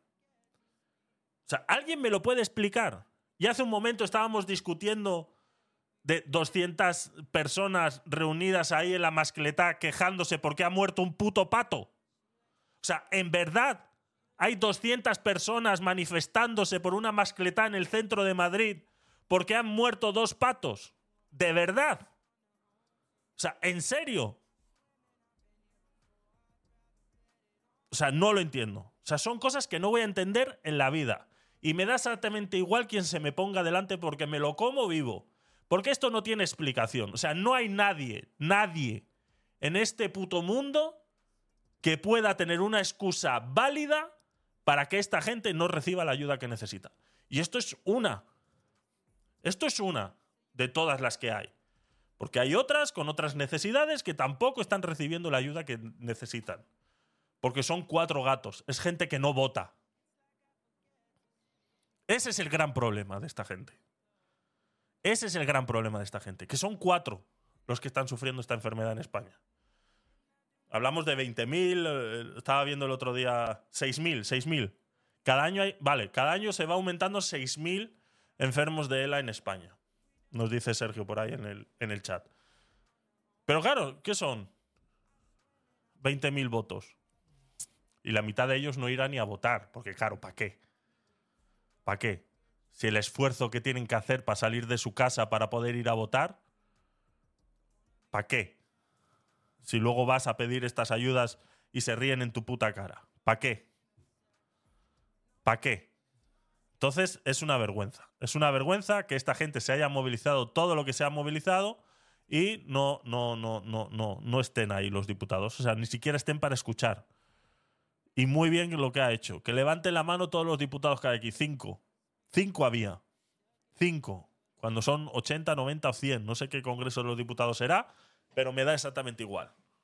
O sea, es una vergüenza. Es una vergüenza. Yo hice un directo con un amigo que tiene ELA. Cada año hay 6.000 enfermos de ELA. Ahora estoy escribiendo el libro y se donará el 100% para el estudio de las enfermedades raras y mentales. Para móviles y tablets, si hay dinero, exactamente, por ejemplo, para renovarles las tablets y los móviles todos los años a estos sinvergüenzas, ahí sí hay dinero. Eso sí es verdad. Eh, hago yo más con todos que, que todos esos políticos que ellos con sus cargos y queda mal que lo digan. Sí, es- pero es la realidad, Sergio. Al final es la realidad. Es la realidad. Eh, un enfermo de ELA en tratamiento necesita unos 5.000 euros y reciben una ayuda del Estado de 450. Así es. Parásitos de la sociedad. Estos políticos son parásitos de la eh, sociedad. Así es. Así es. Más cositas por aquí, venga. Vamos, eh, ya hemos puesto al tonto lava este del, del Ministerio de Transporte diciendo que no hay, no hay libertad suficiente, eh, que, que est- que estamos exigiendo más libertad de la que realmente nos merecemos. Y bueno, eh, nada, es, es más de lo mismo, es más de lo mismo. Eh, siguiente tema, Marruecos, ¿vale? Con el tema de que ha surgido con los guardias civiles asesinados en, en Barbate, han salido varias noticias a la luz que llevaban varios meses escondidas y que alguna vez aquí hemos hablado alguna. Ten- tengo dos vídeos completos de Marruecos en mi canal. eh, podéis pasar a verlos cuando queráis. Ya sabéis que eh, es completamente gratuito. De momento no cobro porque veáis los vídeos. De momento. Algún día os cobraré, cabrones. Algún día, algún día. Eh, Hay una que me llamó muchísimo la atención, de estas que se han revivido y que alguna vez. Esta creo que no la hemos hablado, pero eh, eh, era, era necesario que lo volviéramos a traer en relación a todo el problema de los guardias civiles en, eh, asesinados en Barbate, ¿vale? Han salido varias noticias. Esta, por ejemplo, es del 11 del 11 del 2020, o sea, ya tiene varios añitos eh, atrasadas, ¿vale? Pero son diferentes cosas que se han ido haciendo, favoreciendo a Marruecos y que eh, Marruecos ahora mismo, pues lastimosamente, no está haciendo nada contra el narcotráfico. Recordemos que todo este narcotráfico que está viniendo de. que está llegando a Barbate y toda esta costa de Cádiz y todo esto, eh, vienen todos de Marruecos. O sea, es contrabando de Marruecos directamente. Lo veíamos el día que estuvimos hablando de los guardias civiles asesinados, todas las líneas de narcotráfico que están utilizando, todas las eh, líneas marítimas que están utilizando. Entonces, había esta noticia, ¿de acuerdo? Eh, he querido traer esta porque es eh, recopilando un poquito y echando un poquito para atrás en el historial de las noticias que hemos hablado sobre este tema. Esta era una que se había quedado en el tintero, pero es bastante graciosa, ¿vale? Porque aquí vamos a hacer uso de dos vertientes de la noticia, ¿de acuerdo? Dos maneras diferentes de exponer una noticia, pero que al final es, es lo que es. Es lo que es. Dice Voz Populi. Todos sabemos de qué coge a Voz Populi, ¿de acuerdo? Mm, creo que el contexto dentro de la noticia va a estar más que válido sabiendo de qué pie coge a Voz Populi. Dice, España gasta 9 millones de euros en 130 todoterrenos para la policía de Marruecos. Estos se unen a esos 58 millones que se, que se dieron 48 millones que se dieron hace unos meses atrás para que en Marruecos pudieran eh, eh, plantar eh, aceite de oliva, ¿vale? Eso, eso, sí, eso sí fue directo de España hacia Marruecos. Pero bueno, este, este es diferente. España gasta 8.651.000 euros en la compra de 130 todoterrenos con rejilla protectora, aire acondicionado, garantía y manual de instrucciones en francés, entre otras características para la policía de Marruecos. Así lo refleja una licitación pública por el Gobierno y la plataforma de contratación del Estado con fecha 5 de noviembre en apoyo al Ministerio del Interior del país magrebí. El objetivo es que las autoridades vecinas vigilen y controlen la inmigración irregular en las fronteras. La compra se realiza con cargo a fondos europeos a través de la Fundación Internacional y eh, para Iberoamericana de Administración Políticas y Públicas FIAP, eh, institución pública que se dedica a la co- cooperación internacional y que cuenta con la vicepresidenta Carmen Calvo como presidenta de su patronato. Quejas de la policía, etcétera, etcétera, etcétera, desbordación en plena pandemia, pues todo lo que eh, eh, sucedió en esa época, pues que no teníamos nosotros aquí en España los suficientemente recursos, pero sí se gastaron 9 millones de euros en comprar 130 todoterrenos en, eh, para Marruecos, ¿vale? Esta es la noticia. Esta se une a un comentario que hizo Ana Vázquez Blanco, una diputada del Congreso de los Diputados, en la que decía para Marruecos 130 todoterrenos, para nuestra policía 18. Esto es Marlasca, ¿de acuerdo? Esto es uno de los ejemplos simplemente de cómo no se invierte en la seguridad española lo suficiente, ¿de acuerdo? No se invierte lo suficiente en la seguridad en España, pero sí se eh, invierte en la de Marruecos, por ejemplo, ¿no? Y aquí el ejemplo simplemente son 130 todoterrenos. Ahora nos hemos trasladado a la web de Neutral, ¿vale? Esto es una web que se encarga de eh, desmentir bulos, ¿vale? Es una web en la que te cogen una noticia y te dicen todo lo contrario porque te dicen que es un bulo. Pues mira lo bien que lo hace Neutral, ¿vale? Que vamos a llegar a la misma conclusión, pero con diferentes datos, ¿de acuerdo? Atención. Dice, Interior no ha gastado 9 millones en 130 todoterrenos para Marruecos, como dice el PP. La diputada del PP, Ana Vázquez Blanco, aseguró que Interior ha gastado 9 millones de euros en vehículos para Marruecos, pero la, inici- la iniciativa está financiada con fondos europeos a través de la FIAP. ¿Vale? Todos hemos leído en la noticia de Voz Populi cómo la FIAP está controlada por nuestra querida amiga Carmen Calvo, ¿vale? Institución, la FIAP, ¿vale? Administración de Políticas Públicas, Instituto Público, institución pública que se dedica a la cooperación internacional y que cuenta con la presidenta Carmen Calvo como presidenta de su patronato. ¿Vale? Son fondos europeos gestionados por españoles. ¿De acuerdo? Entonces, está bien. No sale directamente de las arcas del Estado. Pudiéramos analizarlo de esta manera. No sale automáticamente de las arcas del Estado directamente para Marruecos, sino que va a través de fondos europeos. Pero esos fondos europeos sí son gestionados por una persona del Partido Socialista como Carmen Calvo. ¿Vale? Entonces, bueno, pues eh, la noticia no va tan mal desencaminada con la realidad que está diciendo aquí eh, Ana Vázquez Blanco.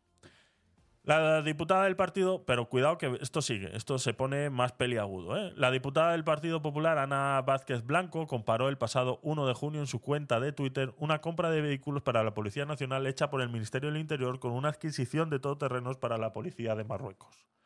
Para Marruecos, decía el tuit, para Marruecos 130 todoterrenos y para nuestra policía 18, señaló la diputada en el tuit, en el que añadía un titular en el que se puede leer Marlaska gasta 703.000 euros en nuestros coches de policía tras dar 9 millones a Marruecos en todoterrenos. Sin embargo, dice Neutral, ¿vale? Esto ya lo agrega Neutral. Sin embargo, la compra de vehículos por la policía marroquí destinada a controlar la migración no se ha realizado con el presupuesto del Ministerio del Interior. Está financiada por fondos europeos y coordinada por la Fundación Internacional y para la Ibera y, para Iberoamérica de Administración y Políticas Públicas, o sea, la FIAP, ¿no? Según ha confirmado Neutral.es a la Comisión Europea. Ya hemos visto que ciertamente es así. Ha sido esta asociación la que ha comprado esos 130 to- to- todoterrenos, pero no nos olvidemos que esta asociación está controlada por Carmen Calvo. Ahora bien, esta asociación controlada, con, de- o sea, gestionada de fondos europeos, es la que eh, gestiona estos fondos. O sea, recibe una partida de dinero y gestiona estos fondos a través de ese mandato de Carmen Calvo. Pero ¿cómo llegan estos fondos? Todos sabéis que todo fondo tiene que ser reemplazado por un requerimiento, ¿vale? España aporta 9 millones a este fondo. Esto lo ponen ellos mismos en su página de Neutral intentando desmentir lo que está diciendo eh, Ana Vázquez Blanco en su tweet, ¿vale? O sea, ellos mismos, esta es la misma noticia, veis que no he cambiado de página web, simplemente es leer un poquito más abajo, nunca hay que quedarse en los cuatro titulares de arriba, hay que irse un poquito más abajo porque al final te dicen los recursos que el Fondo Fiduciario de la Unión Europea para África tiene asignados actualmente asciende aquí a 5.000 millones de euros, según ha señalado la Comisión Europea a neutral.es. Los Estados miembros de la Unión Europea y otros donantes como Suiza o Noruega han contribuido con sus 620 millones de euros. En concreto, España aportó 9 millones de euros. La segunda cartera de cooperación más importante de la Unión Europea en materia de inmigración es con Marruecos, con un total de 346 millones de euros, de los cuales eh, alrededor de 238 proceden del Fondo Fiduciario de Emergencias de la Unión Europea para África, resalta la Comisión. O sea, eh, perdona, o sea, ¿me quieres tratar de subnormal o algo? ¿O qué? O sea, está claro que los 9 millones de euros que nosotros hemos dado a ese fondo, ¿vale? No son los. O sea, es que. Yo no sé si es que se creen que somos niños o, o qué. O sea, de verdad, no lo entiendo. Y Neutral eh, utiliza su página web como diciendo, nosotros tenemos la verdad. Y muchas veces se les olvida que ponen estos datos y, y me parece bien, me parece bien, me parece transparente de esa manera. Pero no nos trates como niños. O sea, no nos trates como niños. España aporta a este fondo 9 millones de euros. ¿Vale? De esos 5.000 millones de euros que gestiona este fondo, 346 millones de euros van a Marruecos. Entonces, vale. Supongamos que eh, los 9 millones son el. Son el, el, el 5% de los 5.000. El, el, sería el 1 sería el 2% de los 5.000 y de ese 2%, 346, o sea, que sí, que no son los 9, o sea, los mismos 9 millones que he dado yo al fondo no son los mismos que se han utilizado para comprar los, los todoterrenos. Ahí tienes razón. Pero ¿se han comprado 9 millones de, de de todoterrenos o no? Entonces, me da exactamente igual de dónde haya salido el dinero. Me da exactamente igual. Lo que no es normal es que yo gaste 9 millones de euros a un fondo y que luego de ese fondo se esté utilizando para ayudar a otros sitios y que luego yo no tenga dinero para ayudar a los míos. Eso es lo que no puede ser. Eso es lo que está mal. Pero así lo hacen, así lo hacen. Así lo hacen. Así que bueno, eso lo tenía por aquí guardado también, que era una de las noticias que ha, salido con este tema de los, de los guardias civiles, porque uno de los grandes problemas que tienen es ese, ¿no? Que es que tienen, eh, tienen, o sea, no tienen las herramientas necesarias para poder, para poder subsistir y poder hacer su trabajo correctamente.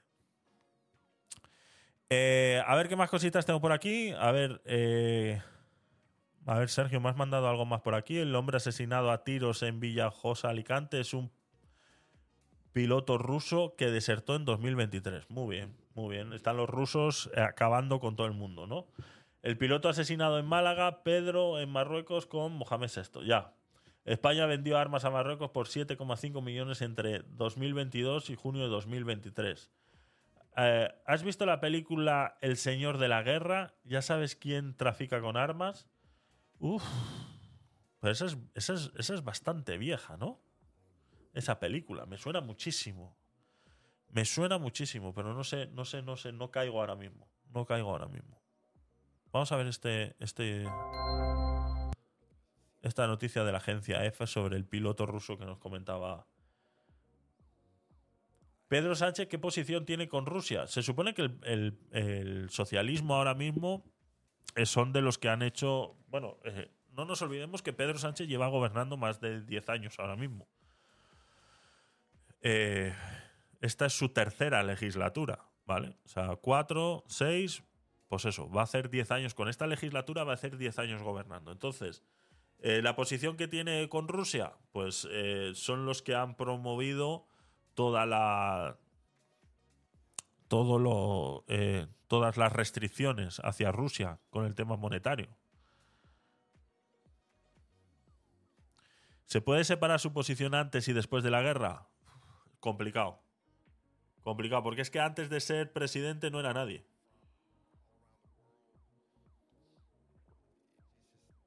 Este llegó al PSOE, o sea, lleva muchos años en el PSOE, pero realmente le, eh, fue, tenía Zapatero de padrino.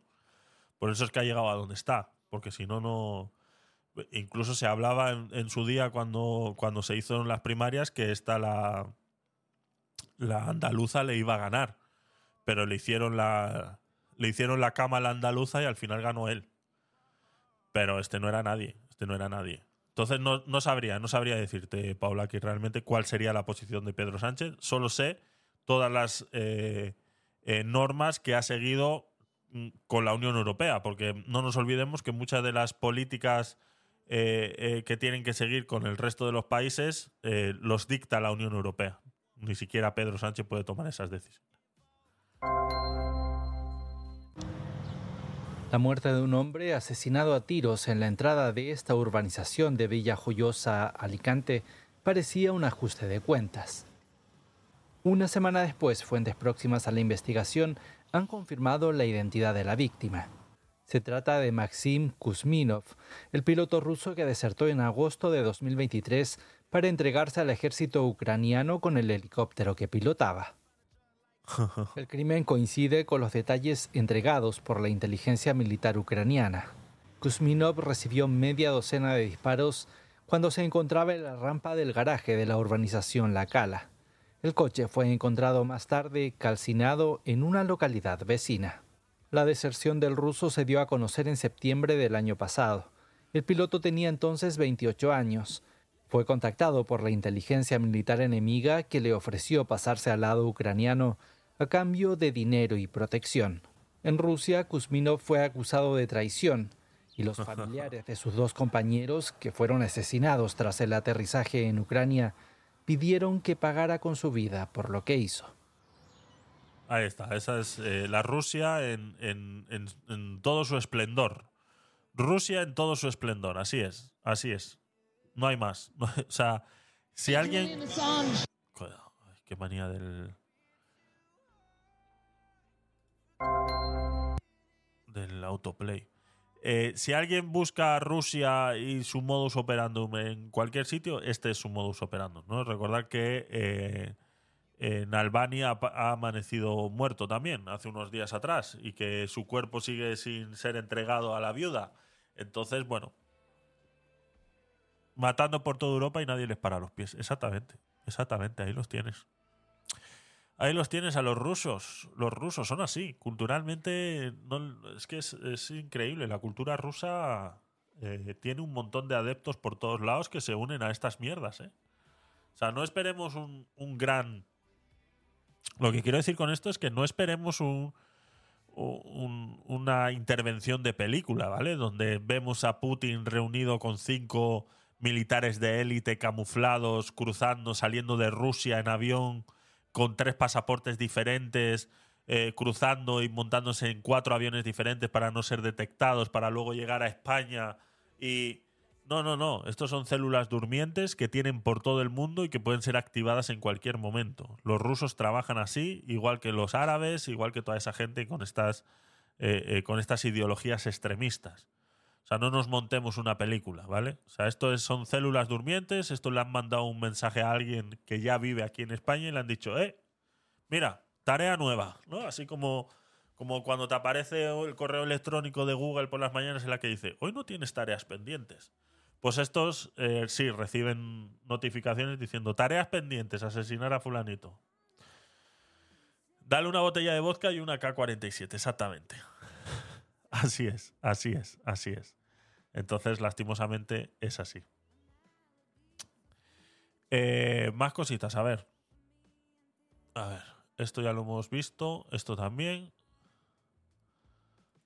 Vale, me gustaría ver este vídeo con vosotros. ¿Vale? Han salido. No sé si sabéis quién es Yados. ¿Vale? Eh, equipo de investigación. No lo voy a poner. No lo voy a poner, simplemente os voy a mostrar. El, programa es este, equipo de investigación con Gloria Serra. ¿Vale? Pues han hecho un capítulo en el que se llama Yados, el hombre que odiaba, que odiaba a los milioristas. Yado Fitness, ese mismo. Pues le han hecho un reportaje de unos eh, 50 minutos, una hora, creo que dura este programa. Y parece ser que, eh, porque nuestro querido amigo eh, eh, Antonio Gutiérrez eh, habla mucho sobre Yados, ¿vale? Tiene un. Si alguien ha hecho realmente un equipo de investigación contra Yados, ha sido este hombre. O sea, yo me apostaría, no sé lo que va a hablar aquí. se supone que equipo de investigación le denuncia, le tira todos los vídeos que, que posiblemente haya mencionado a equipo de investigación o que haya puesto algún clip o algo, no lo sé, no lo sé. Por eso lo quiero ver con vosotros, porque si tú te ves el historial de vídeos de este hombre hablando sobre Yados, yo creo que este ha hecho realmente un equipo de investigación mucho mejor que este. Y no lo he visto, ¿eh? Y no lo he visto, pero me apuesto lo que quieras que está bastante mejor documentado que este. Pero, porque este no deja de ser muy sensacionalista cuando dan las. Cuando dan las, eh, los, los programas, ¿no? Entonces, habría que verlo, habría que verlo, pero no lo podemos ver porque no, no, no lo permite. Esto solamente lo podríamos ver de repente en stream, ¿vale? Tendría que cerrar directo en otros canales y eh, verlo solamente en stream. Pero sí, este es de, de Antonio Gutiérrez, sí lo podemos ver, ¿vale? Así que vamos a escuchar a ver por qué le han, eh, le han tirado los vídeos donde me imagino que mencionaba a, esta, a este programa. Vamos a escucharlo. Bueno, pues resulta que yo hago el otro día una reacción, ya lo sabéis, a- al vídeo de. No en directo, ¿vale? De equipo de investigación de Yados, ¿vale? Eh, bueno, pues yo hago la, la reacción, la- eso fue por la noche, la reacción yo la hice al día siguiente y la subí mm, 24 horas después de que ellos la publicasen. Y reaccionado desde un canal que no tiene nada que ver con la sexta. Es más, creo que es un canal afiliado a Yados, o sea, aquel que lo subió. Bueno, pues resulta que a mí cogen este, este, esta gente, esta gentuza, ¿vale? Bueno, tiene otro nombre. Y a mí cogen y el vídeo me lo tiran, ¿ok? Me ponen derechos de autor y bla, bla, bla, y me tiran el vídeo, ¿ok? Esto no me tendría que parecer mal en condiciones normales, ¿vale? Que me tiren el vídeo, no me importa. Es, es lícito. Pero me tiráis el vídeo sin tener un canal de YouTube, porque no tenéis canal de YouTube, equi- equipo de investigación, no tenéis canal sin publicar nada en el canal de YouTube de la Sexta. Y lo peor de todo y lo que más me molesta. Bueno. Habéis publicado como siete veces. Antonio, Antonio, a ver, a ver. Eh, a ver, Antonio. O sea, no hace falta tener un canal de YouTube para ejercer los derechos de autor, ¿de acuerdo?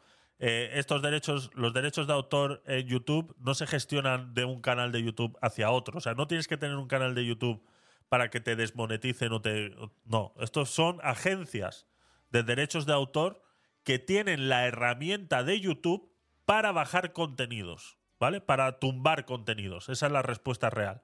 Son agencias que gestionan los derechos de autor de cualquier persona. O sea, yo puedo estar asociado a esa agencia y esa agencia se encargaría de que cualquier contenido que me pertenezca te lo puedan tumbar a ti, aunque yo no tenga un canal de YouTube.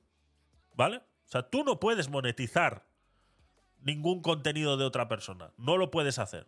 Entonces, no es necesario tener un canal de YouTube. Son agencias que se dedican a hacer eso. Por eso siempre son eh, Disney, Universal, grandes agencias que gestionan derechos de autor. Esto. Entonces, la sexta estará metida en alguna agencia que le gestione los derechos de autor y es la agencia. O sea, si realmente entras en ese mensaje eh, eh, que te llega de, cuando te tumban el, vídeo, vas a ver que sale, este contenido pertenece a la sexta equipo de investigación y abajo te sale la empresa que gestiona el derecho de autor. Siete vídeos diferentes míos en vuestro canal de. Eso sí, eso lo hablábamos ayer, ¿eh? Eso tiene razón, eso lo hablábamos ayer. Un montón de vídeos de él eh, y de cualquiera. Ellos son así. Ellos te cogen el vídeo y lo publican en su televisión, pero claro, vete tú a. Tú no, no, no tienes. eh, no existe la herramienta inversa en la que yo me pueda asociar y tirarles el derecho de autor a ellos directamente. No, no pueden. Además, porque ellos están haciendo contenido en vivo, no les puedes cortar el contenido en vivo y luego seguramente no lo van a subir a ningún sitio. Entonces se aprovechan de esa situación.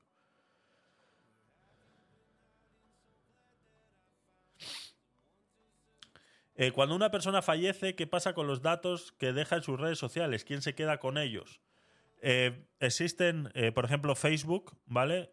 Tuvo muchos problemas con esto en Estados Unidos y hace ya 9, 10 años atrás tuvieron que hacer una función dentro de Facebook en lo cual puedes poner a la persona, a una segunda persona responsable de tu cuenta, la cual solo va a poder tener acceso cuando se demuestre tu fallecimiento.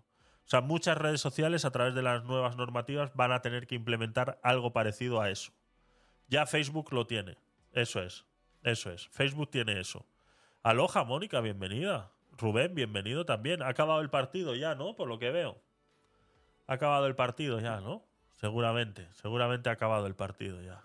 Ahora es cuando viene la gente, una hora y media después. Pero bueno, aquí, aquí os estábamos esperando. Aquí os estábamos esperando. Eh, entonces Facebook ya tiene esa opción y imagino que muchas redes sociales terminarán implementando esa opción porque sí, alguien tiene que, alguien tiene que hacerse responsable de eso. Tenéis la sexta. Siete vídeos contados. Siete. Me habéis llamado hasta cinco veces para reportaje de equipo de investigación hallados que ha sido una. Una mierda. Yo no lo he visto, ¿eh? pero seguramente ha sido una mierda. buscando información de hallados que no os di. Porque no os di. Cinco veces. Así que aquí está la- el percal. Ahora estoy pensando yo si denunciaros a vosotros. Claro. ¿Vale? Porque de normal es otro youtuber o, o por ejemplo, si este vídeo lo tuvieran ellos publicado en YouTube, en un canal de la sexta, de la sexta o de, o de equipo de investigación, y digo, bueno, es normal, es su contenido y... Pero, cabrones, si habéis cogido siete vídeos míos y lo habéis publicado en la sexta en el programa de, de por la mañana, del presentador pelón, ¿qué me estáis contando? Siete vídeos contados que no han sido ni uno ni dos y no, me- y no me habéis pedido permiso ni una vez. Así es. Señores, voy a sortear 500 pavos. ¿Cómo? Haciendo una compra en Antonio, con mi código de An- An- Antonio, compra, de lo que sea. y Antonio, ¿qué pasa? Estos anuncios así de repente. O sea, ¿pero qué he hecho yo? ¿Qué te he hecho yo para estos anuncios así? No lo, no lo voy a poner, Antonio. Ahora te jodes. Televisión ni una vez. Pero sí para llamarme para hacerle un reportaje a equipo de investigación, o sea, de equipo de investigación hallados, que ha sido una mierda. No habéis descubierto nada. Ha sido el peor reportaje de Ah, que es un sorteo. No sé. No, sé, ¿no es su código de, de Procis. Yo creo que era su código de Procis, ¿no? Venga, vamos a ponerlo. A ver, Antonio, venga. No, el chaval está adelgazando, ¿eh? Está haciendo un reto como el que estoy haciendo yo y el chaval está adelgazando. Y ¿eh? no me habéis pedido permiso ni una vez. Señores, voy a sortear 500 pavos. ¿Cómo? Haciendo una compra en Profit con mi código de descuento. Ya ves, ya ves. De lo que sea y automáticamente. Había gato encerrado. Había gato encerrado. En productos y 200 en cash. Aprovechate. Ya te he dicho cómo se hace. El enlace lo tienes aquí abajo y ya me voy a comer. ¿Vale? Ni una vez habéis pedido permiso para poner un vídeo mío en televisión. Ni una vez. Pero sí para llamarme para hacerle un reportaje a equipo de investigación, o sea, de equipo de investigación hallados, que ha sido una mierda. No habéis descubierto nada. Ha sido el peor reportaje de Lo decía antes, ¿eh? Y yo no lo he visto, ¿eh? No lo he visto, pero me imagino que este ha dado mucha más información en su canal sobre Yados que lo que han podido hacer en el equipo de investigación en 40 minutos. Tramado, buscando el peor de la historia que ha salido en la televisión. No ha habido nada peor, más horrible que el vuestro.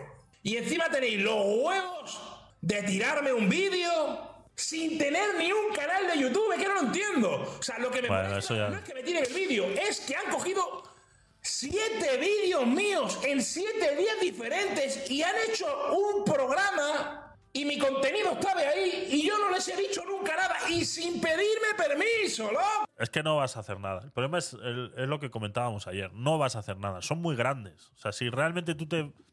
O sea, esto, esto complementando un poco lo que hablábamos ayer, Esto de repente los creadores de contenido que estamos fuera de la televisión deberíamos unirnos y crear realmente un sindicato, lo que sea que haya que crear para hacer estas mierdas, que tengamos una serie de abogados y que paguemos una cuota o lo que sea y que podamos ir contra las televisiones de la misma manera en la que ellos vienen contra nosotros. Y más ahora con la, con la ley de, la- de los influencers, ¿no? Esa ley que si tienes arriba más de, de 100.000 suscriptores eh, vas a tener que pasar por el aro en muchas cosas. Así como está haciendo él ahora mismo, que se tiene, que esto es un vídeo en YouTube.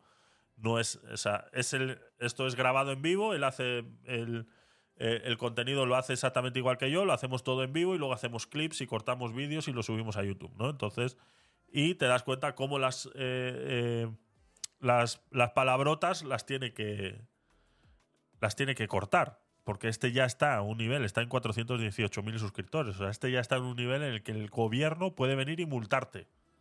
¿Vale? Con la nueva ley del influencer y de los creadores de contenido.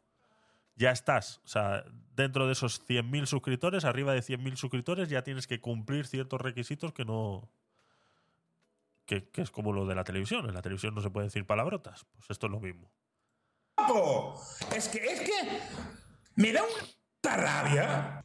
Y luego las llamaditas, cinco veces que tengo dos o tres números de diferentes personitas de que, trabajan ahí en la secta. Es que, es increíble. Es que estoy indignadísimo.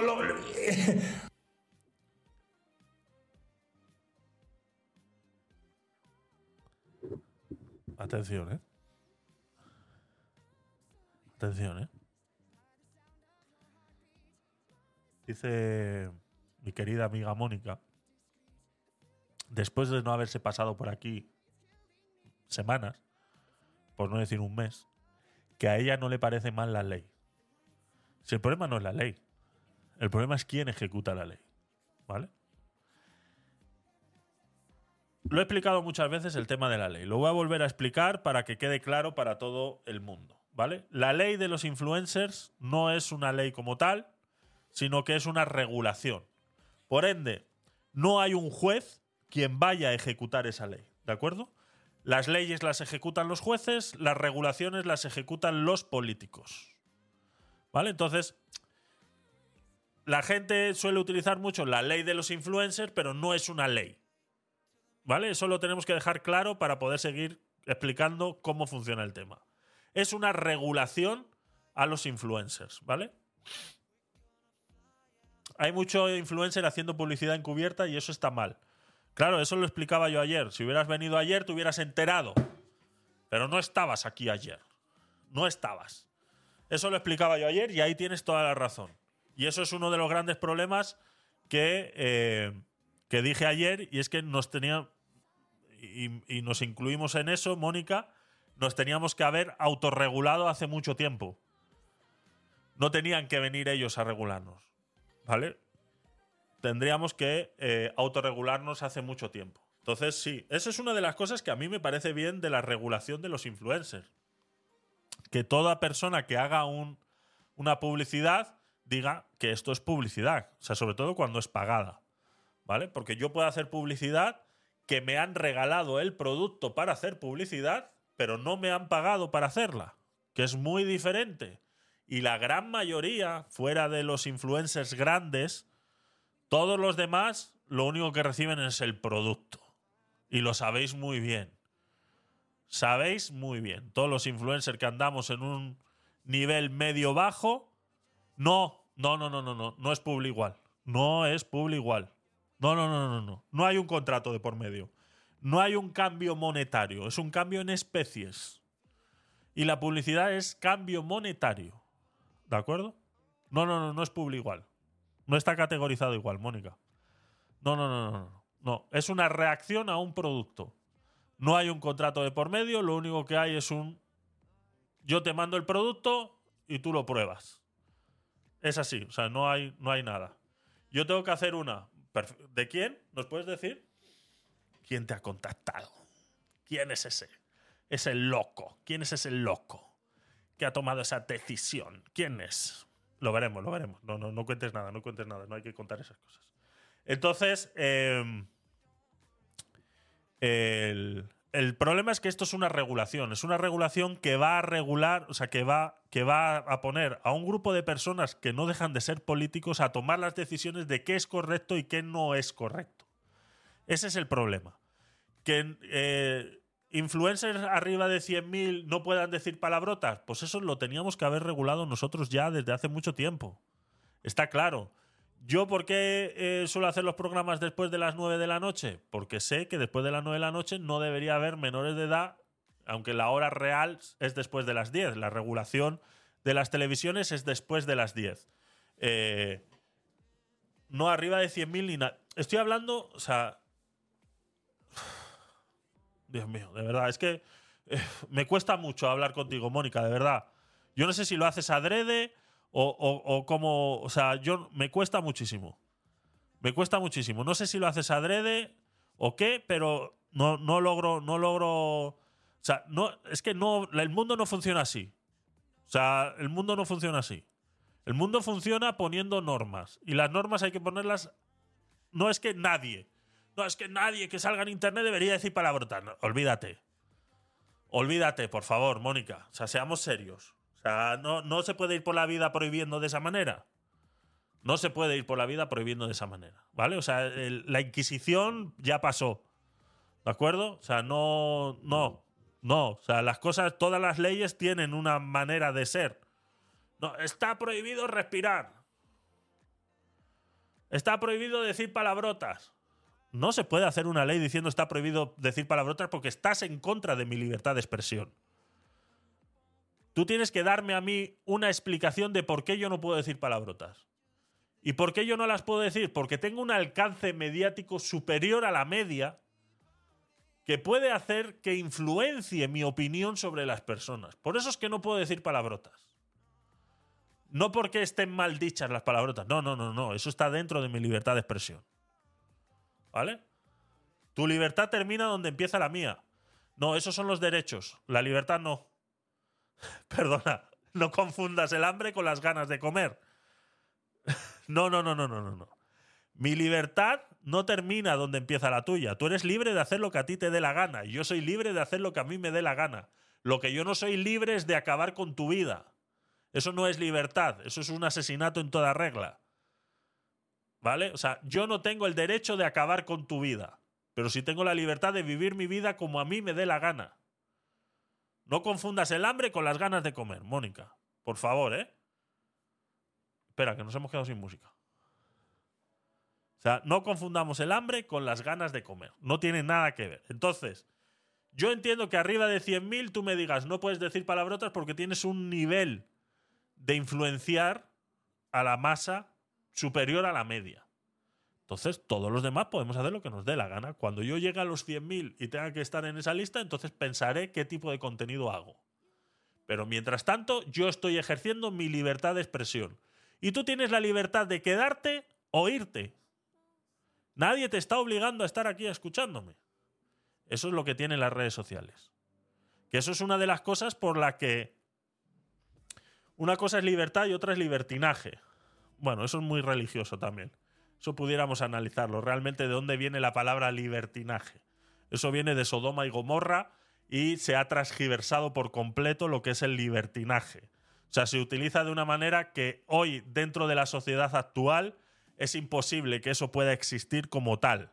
¿De acuerdo? Estamos hablando de anarquía pura y dura y eso en la sociedad de hoy no es funcional. Tendrías que irte al monte a vivir tú solo entonces ahí vives el libertinaje que a ti te dé la gana.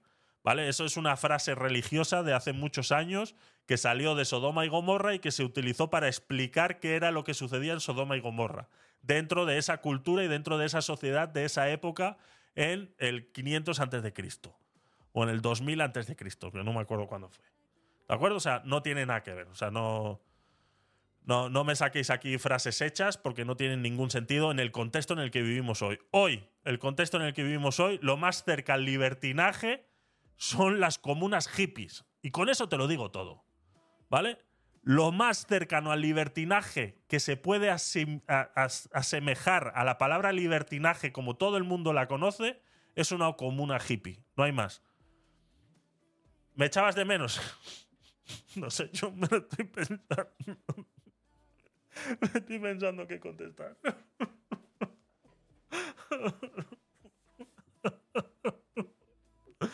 Ay, Dios mío, Dios mío. Entonces, a lo que voy es. eh, se te va a disparar la ten- Felizmente no sufro de tensión, ¿eh? No sufro de tensión, sufro de calor, me está dando calor ya. Uf, me lo está poniendo difícil, ¿eh? Me lo está poniendo difícil, pero como sabes, tengo contestación para todo. Uf, uf. Entonces, el, el tema es ese, no vale prohibir por prohibir. Tú tienes que dar una explicación a las, a las personas eh, de qué les vas a prohibir. No, vivimos en una inquisición ni en una dictadura. Tú simplemente eh, tienes que, que explicarle a la gente. Y para explicarle a la gente tienes que poner unos baremos, una manera de medir. Tienes que decir, pues bueno, vale, entiendo que no se puede prohibir porque va en contra de otra ley. O sea, tú no puedes hacer una ley que automáticamente anule a, las- a- otra. Entonces tú no me puedes prohibir a mí hablar con palabrotas porque primero, las palabrotas vienen en el diccionario castellano. ¿Vale? En el diccionario de la Real Academia de la Lengua vienen todas las palabrotas que yo puedo utilizar aquí, vienen en el diccionario de la Real Academia de la Lengua Española. Que son malsonantes, están mal di- eh, son malsonantes, no maldichas, porque están bien, eh, como decía mi abuelo, no están maldichas, sino están maldecidas. ¿No? Es, es, es, es, es así. Que hay que usarlas en un. Se pueden utilizar, pero hay que usarlas en un contexto que dentro de los que vivimos en una sociedad deberíamos respetar y no se debe hablar delante de menores de edad, etcétera, etcétera, etcétera. Pues también estamos completamente de acuerdo. Por eso es que las televisiones, a partir de las 10 de la noche, pueden poner contenido como cuando en nuestra época, y lo decía ayer Mónica, y te acordarás tú, estaban los dos rombitos aquí arriba. Aquí arriba había dos rombitos. ¿Te acuerdas, no? Cuando la, programación de ese momento iba a tener contenido fuera de tono, había dos rombitos ahí. O había uno, había dos, etcétera, etcétera. Entonces, si yo super. Sí, por eso lo digo. O sea, que estás en tu derecho y yo entiendo que. Por eso te digo que como influencer, como influencer, arriba de 100.000 suscriptores, que, que han puesto 100.000, pero podían haber puesto 50, porque eso al fin y al cabo lo ha decidido una persona que se acaba de levantar de la cama, ha puesto el pie izquierdo en el suelo y ha dicho. Eh, 100.000, ya está. Porque ni siquiera han analizado nada, porque eh, eh, hablaba el Chocas el otro día sobre ese tema y realmente hay muy poca gente, muy poca gente eh, que, que haya que, que realmente se vea afectada por este tema eh, por la cantidad de suscriptores que pueda tener.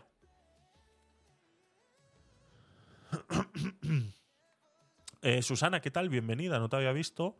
Eh, los que se pelean se aman. Sí, eso es la verdad. Es, la verdad. Es lo que consigue Mónica. Es el, es el, es el sentimiento que consigue Mónica cada vez que viene aquí. Amor, eso es, eso es.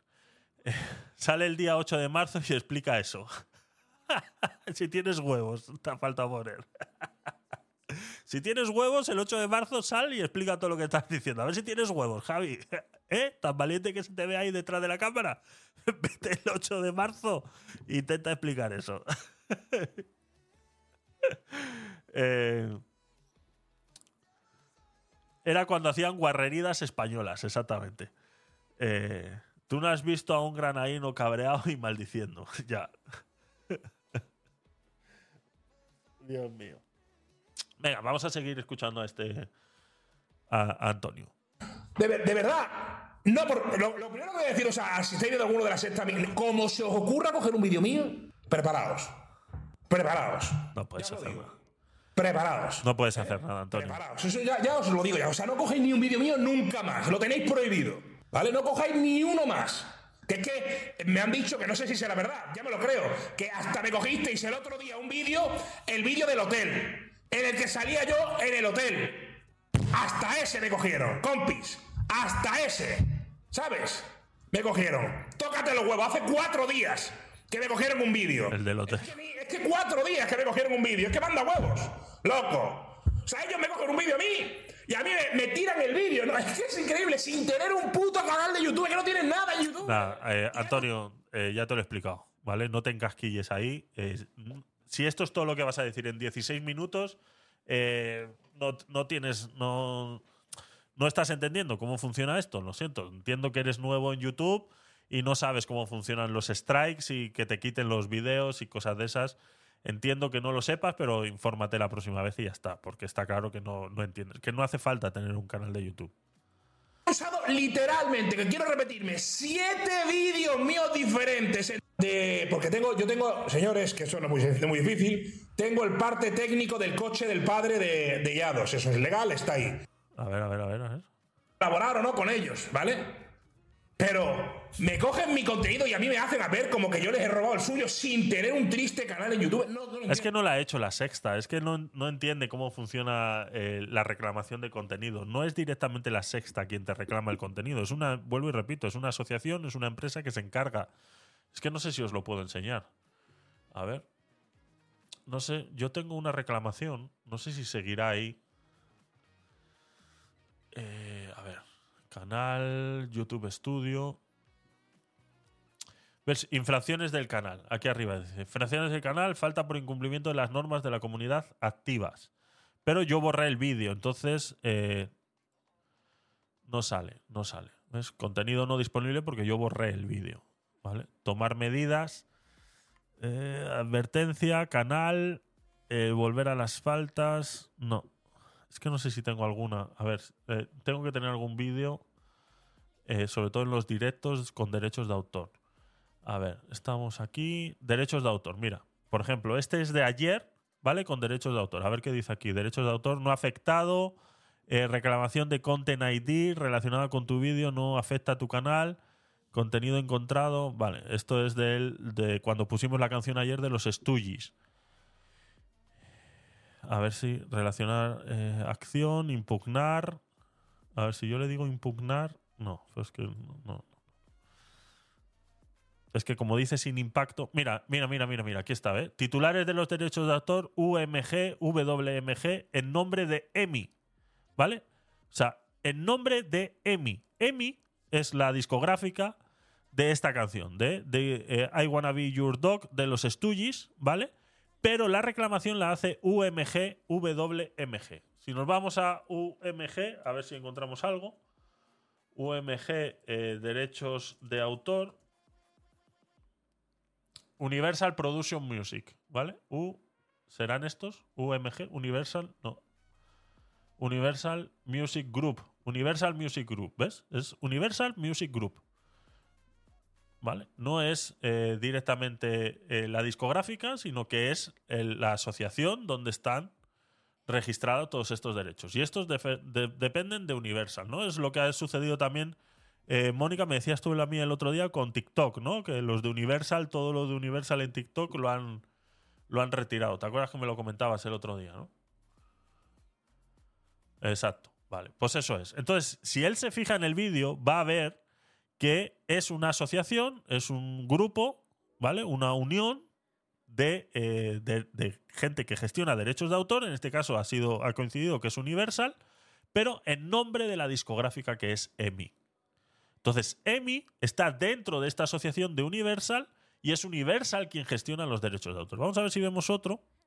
Este es el mismo de ayer. Yo tengo un montón, porque ya sabéis que yo pongo de todo. Este, por ejemplo, también tiene derechos de autor del día 12, ¿vale? Sin impacto también, ¿ves? Por ejemplo, esto es también de Tu Glory, Thomas eh, Bergensen, no sé qué será esto, una canción, aquí sale la música, entonces tiene que ser alguna canción en algún vídeo al que hemos reaccionado, sabéis que le ponen canciones de fondo y salta el copyright. Dice que no tiene impacto, ¿vale? O sea, que no genera ningún impacto en el vídeo. Entonces, pero aquí te dice, esto pertenece a Orpheum Exacorp LTD, que son los que gestionan. El titular de los derechos de autor es Orpheum Exacorp LTD en nombre de Chu Steph From Hell LLC. O sea, Chu Steph From Hell LLC son los dueños de los derechos de autor de esta canción, pero quien gestiona el derecho de autor en YouTube es Orpheum. Orpheum Exacorp LTD no tiene un canal de YouTube. O sea, no es necesario que tenga un canal de YouTube para ejercer los derechos de autor, ¿vale? Todas las agencias de derechos de autor que gestionan derechos de autor tienen una herramienta exclusiva de eh, YouTube, que YouTube les da esa herramienta en la cual les llega una notificación en el momento que el algoritmo detecta. Y ellos deciden a través de esa aplicación exclusiva que tienen ellos, eh, los grandes influencers también lo tienen. O sea, eh, a mí me han tirado...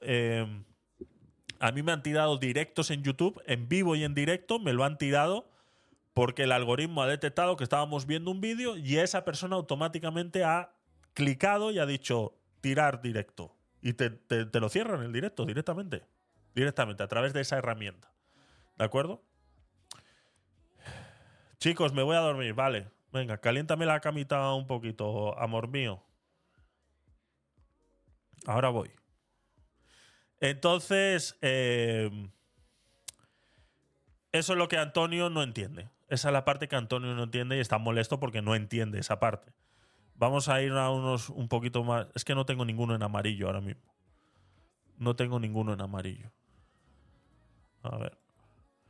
Estos son directos. Si nos vamos a los vídeos, no sé si tendré alguno en amarillo ahora mismo. Este, derechos de autor de Iker Jiménez. A ver, ver detalles. Sin impacto también, es una canción. Y lo mismo, la canción es de Pink Floyd y en nombre de Columbia Legacy. ¿Vale? Eso es lo que no entiende Antonio y por eso le pierde la cabeza ahora mismo eh, saber qué es lo que. Aquí hay otro, no afectado. Es que yo la gran mayoría están sin afectar. Pero ves, aquí está otra vez Universal Music Group y en nombre de Universal Music Australia PT PTY LTD. ¿Vale? Eso es lo que pasa. Entonces, Antonio, eh, ya te lo he explicado. entiendo. De verdad no lo entiendo. No lo entiendo. Ya te lo he explicado, Antonio. entiendo. Ya te lo he explicado. Ahora que estamos, voy a decir por qué me llamaron. Ya te lo he explicado. Para que le dijera de, qué- de dónde eran coche, los coches alquilados. Me llamaron de. Porque tengo, yo tengo, señores, que eso no es muy, muy difícil. Tengo el parte técnico del coche del padre de, de Yados. Eso es legal, está ahí. ¿Vale? Tengo lo- los leasing que tiene Yados cogidos de coches. Tengo. O sea, todas estas cosas eh, me, me la- me las han pedido, ¿vale? Me las habían pedido, no se las he dado en ningún momento. ¿Vale? Me pidieron gente para que hablase. No. O sea, yo no le di ninguna información. Y ahora me cogen. O sea, no le di ninguna información, claro, porque no, no tengo por qué dar nada. Da nada Claro. no. Ellos me, me decían a mí, no, si le tenemos cogido ya, sabemos que los coches no son alquilados, nosotros ya los tenemos. eh, tenemos de quién son los coches. Son unos fantasmas los de la sexta, ¿eh? Por eso digo que este ha hecho mejor trabajo que la sexta. Echarle un, un vistazo a los vídeos que tiene hablando de Yados y os daréis cuenta. ¿Dónde está? Tiene mucha gente que le manda información también, ¿eh? No solamente lo ha hecho él, sino que tiene un séquito de, de seguidores que también le hacen parte del trabajo. A ver cuándo me sale a mí algún, algún seguidor así que me quiera ayudar con el trabajo. A ver cuándo me sale alguno así. ¿Dónde están? No, yo- si, yo lo que, si yo no estoy diciendo nada, estoy diciendo para que veáis la clase de gente que hay en ese canal de televisión. Así es. Y ese canal de televisión lo que es. Para que La veáis. sexta. Así está el percal, amigos. ¿El dinero de ese vídeo? Por supuesto que no lo, lo lo he- eh, lo he quitado. O sea, quiero decir, eh, yo he cogido el- mi, mi vídeo y automáticamente lo pongo en privado porque si no lo cobro yo no lo va a cobrar ni Jesucristo. Nadie.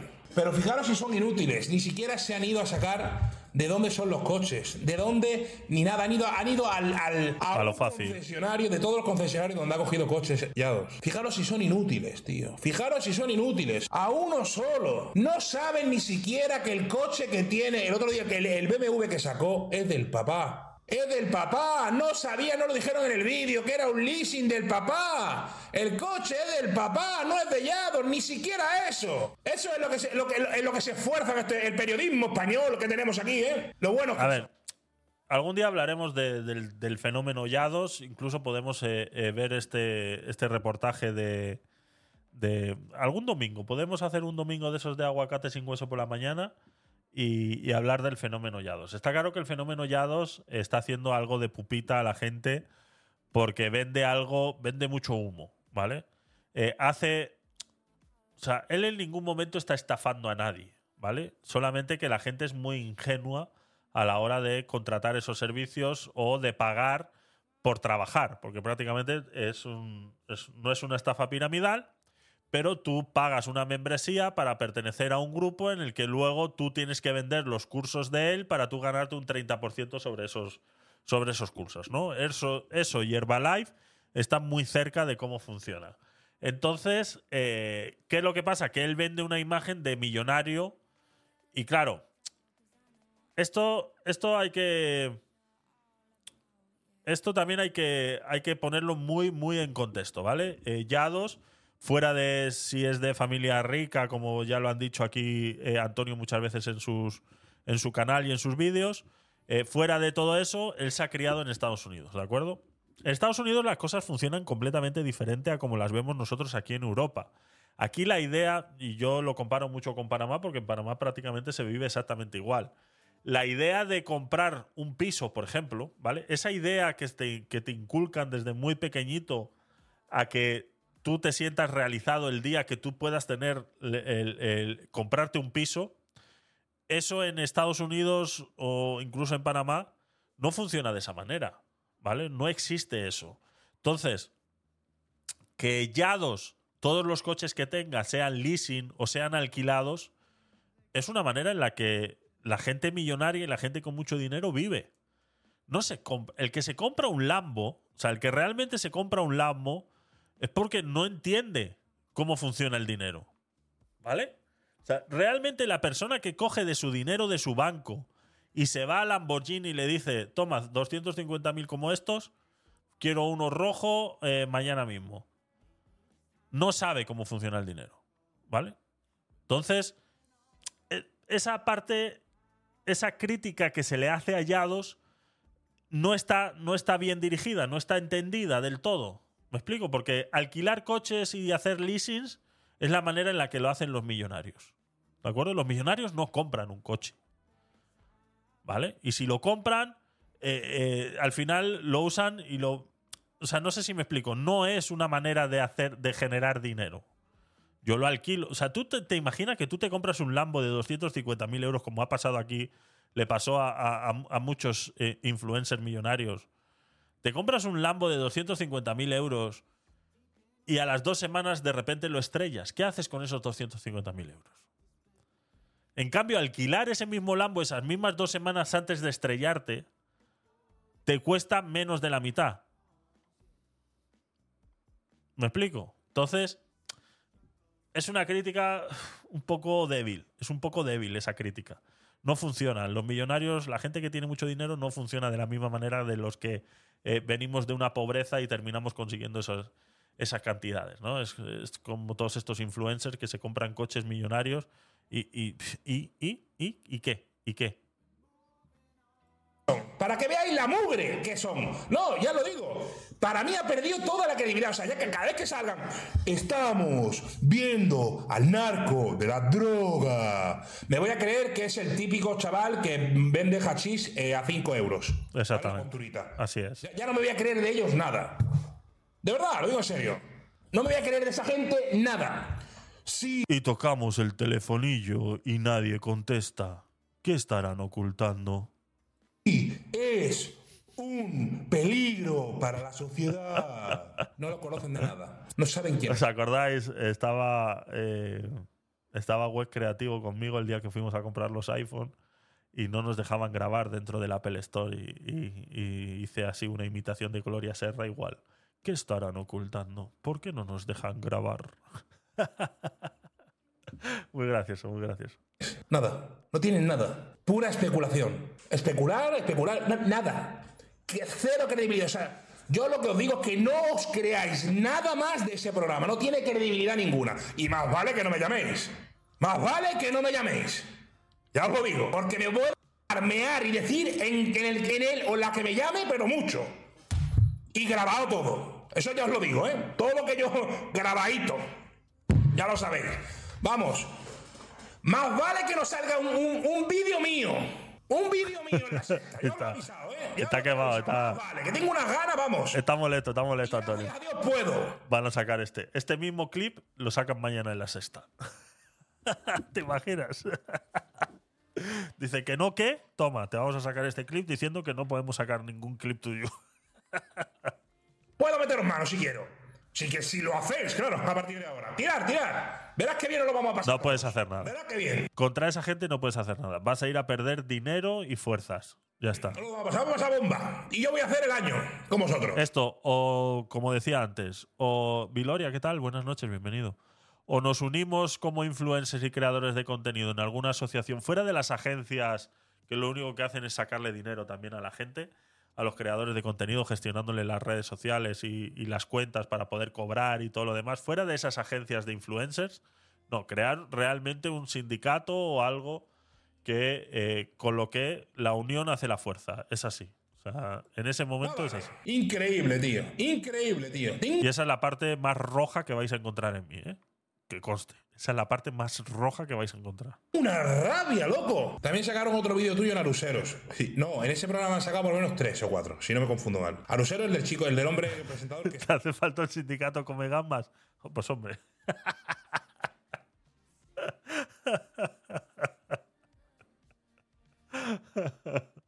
está totalmente sin pelo, ¿no? Sí. Ahí me han sacado tres o cuatro. Y sin avisar. Tócate los huevos, tío.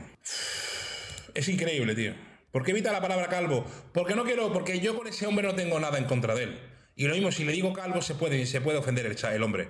Porque yo, nada. Yo lo tengo ahora mismo. Ahora mismo mi, mi movida es contra eh, el programa entero, ¿vale?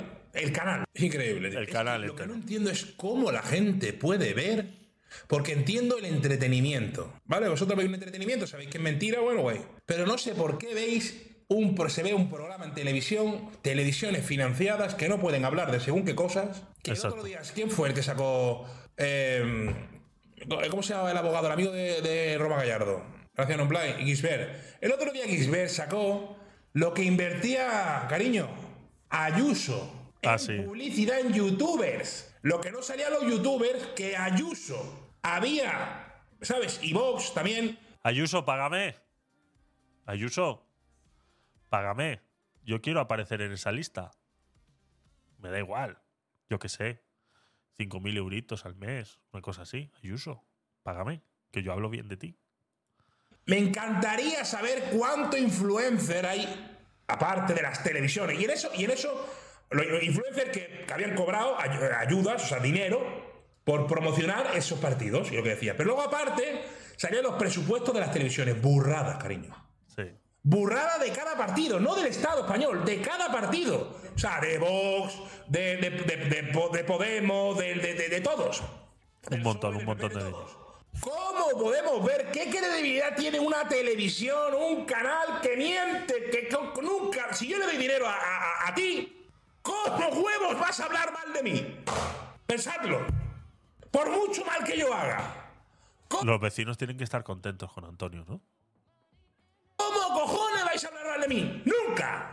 Nunca lo vais a hacer, ¿vale? Pues esto es. Esta, de verdad. Ay, Dios mío. Qué asco, ¿eh? Qué asco, tíos, ¿eh? Qué asco, tío, de televisión, ¿eh? Qué asco, de verdad. Qué asco. Equipo de investigación pone que me ha denunciado el vídeo. Vamos, lo voy a, hablar- lo voy a mirar de nuevo. Para que no, para no, para no, ser mentiroso. Ah, míralo, míralo, míralo. Derecho de autor, detalles. Equipo, el propio equipo de. Mira, ¿qué coño? Lo voy a enseñar. Enséñalo, enséñalo. Lo quiero ver, lo quiero ver. Lo quiero ver, Antonio. Lo quiero ver, lo quiero ver. Enséñalo. ¿Qué coño? Mira, mira, mira. mira. A ver, a ver, a ver, a ver. Equipo de investigación. Me ha denunciado el vídeo. No, no, no, no, pero dale. Pon el mouse aquí. ¡Ay, ay, ay, ay! A tres media, a tres media. A tres media. No es equipo de investigación, es a tres media directamente. Pon, eh, aquí pone, hay que poner el, el mouse aquí encima. Donde el vídeo no se puede ver ni monetizar. Ahí hay que ver realmente quién. A ver si, a ver si le damos pausa ahí. Coño, mira, mira, mira. Mira quién me ha denunciado. Equipo de investigación. Espera, vamos a. Estamos haciendo un equipo de investigación. Velocidad de reproducción 0.25. Venga, a ver. Tenemos que parar justo en el momento. que- Voy a quitar el audio para que. A ver, a ver, a ver, a ver. A ver, pon, pon, pon. Pon el mouse ahí, Antonio. Ahí, ahí, ahí, ahí. Titulares de los derechos de autor a tres media. Ahí está. ¿Vale? No es equipo de investigación directamente, sino que son los titulares de los derechos de autor a tres media. O sea, que a tres media tiene la herramienta de YouTube para poder tumbar contenido, aunque no tenga un canal de YouTube. O sea, a tres media como tal no tiene un canal de YouTube. Equipo de investigación posiblemente tampoco tenga un canal de YouTube como tal. No es necesario tener un canal de YouTube, sino tener la herramienta de YouTube que te, eh, te ejecute esas. esas eh, te llega la notificación a través del algoritmo de, de YouTube, analiza tu vídeo, te llega, le llega la notificación a A3 Media, que son los que gestionan los derechos de autor de todo su contenido en A3 Media, y ya está. Y listo, no hay más. O sea, esto es lo que hay. O sea, te puedes poner como tú quieras. No hace falta tener un canal de YouTube para poder tumbar contenido a los demás. No hace falta. ¿Sabes? Tócate las pelotas. Porque lo entendería si tuviesen un canal. Entonces dice, bueno, a ver, me está No hace falta. No hace falta. entiendo. Lo puedo entender, en serio. No hace falta. Pero que el propio. Tener en cuenta que ahora todo. O sea, esto lo pudiera. Pudiera entender este arrebato de Antonio si no existiera el. El video on demand, ¿vale? El VOD. El video on demand que ya utilizan todas las televisiones. Todas las televisiones tienen una aplicación móvil donde tú accedes al video on demand. ¿Vale? Y muchos de los programas, si, eh, si el programa sale hoy, durante la siguiente semana lo tienes disponible gratuitamente. Pero una semana después ya es de pago. O sea, te tienes que suscribir para poder ver ese capítulo. Muchos programas funcionan así. Entonces, ese video on demand, si ellos te dejan ese contenido a ti eh, en tu canal de YouTube, ese video on demand que yo luego voy a monetizar a través de cualquier otra plataforma que no es YouTube, me estoy viendo perjudicado. Entonces tienes que entender que ellos te tumben ese contenido. Está claro, yo lo entiendo que ellos tumben ese contenido, es así. Es una reacción, salen muchos trozos muy grandes, etcétera, etcétera, etcétera. Pero bueno, están en su derecho de hacerlo. Pero lo que no están en su derecho, como él es a lo único que tiene razón que está diciendo en este vídeo, es que cojan videos de él y los utilicen en su canal de televisión sin pedir ni siquiera permiso. equipo de investigación se haya preocupado en denunciarme un vídeo para matarlo. O pues quiero decir, eh, eh, ¿no me entendéis? No, que no, que Lo que das a entender que la libertad de expresión no existe a no ser que la pagues. No, no, no, ¿dónde he dicho yo eso? ¿Perdona? ¿Dónde he dicho yo eso? Tú tienes libertad de expresión. Yo puedo ver el, equipo de investigación, lo puedo ver esta noche. O sea, si lo. Imagínate que lo dieron ayer por la noche. Yo lo veo y vengo aquí y lo comento. Lo que no puedo es utilizar fragmentos del vídeo para. eh, eh, para, para hacer yo contenido. Libertad de expresión de prensa. La libertad de expresión de prensa también tiene. eh, Es que tú ten en cuenta que. A ver, si él no. Si él realmente no monita. mon- ellos pudieran. A ver, ahí tienes un poco de razón, ¿eh? Ahí tienes eh, bastante razón en lo que estás diciendo, ¿vale? Pero es el. eh, ¿cómo, cómo lo ¿Con qué lo pudiera comparar? Por ejemplo, eh, con el fútbol, ¿vale? Por ejemplo, el fútbol. Si el, partido está sucediendo en vivo y en directo, nadie puede mostrar imágenes en el, en el telediario, por ejemplo. Tú estás. El partido que estaban dando hoy del Atlético de Madrid, que empezaba a las 9, y el telediario justo empezaba a las 9. Ellos a lo mucho que pueden hacer en el telediario es decir, pues el Atlético de Madrid va ganando 1 a 0 con quien sea que estuviera jugando. Pero no te pueden mostrar las imágenes de las últimas jugadas. Las imágenes de las últimas jugadas te los muestran después de que ellos han monetizado ese partido, que ese partido es pay-per-view. Como es pay-per-view, solamente se monetiza en el momento que el partido está sucediendo. En el momento que el partido finaliza, ya no es pay-per-view. Entonces pasa a ser de libre uso para... Y es donde la libertad de, prensa puede hacer uso de esas imágenes. Como libertad de prensa, porque no lo vas a monetizar. ¿Claro? Porque no lo vas a monetizar, simplemente estás informando, estás haciendo un programa en el cual, eh, eh, como eh, canal de televisión que es en vivo y en directo, vas a informar en tu telediario en el que los últimos minutos del telediario son deportes. Pues en esa zona vas a mencionar y vas a mostrar imágenes de los últimos goles. Pero eso tú no lo estás monetizando. Primero, en los telediarios no hay anuncios, ni antes ni después. ¿De acuerdo? Entonces, eh, tú no lo estás monetizando como tal. Pero en un canal de YouTube yo sí lo puedo monetizar independientemente. Entonces, siempre te van a tumbar ese vídeo. Porque el problema es la monetización. El problema es que tú te hagas, hagas dinero a costa del contenido de otro. A mí me han tirado muchas cosas sin poner la monetización. O sea, yo ahora mismo en, en YouTube no monetizo.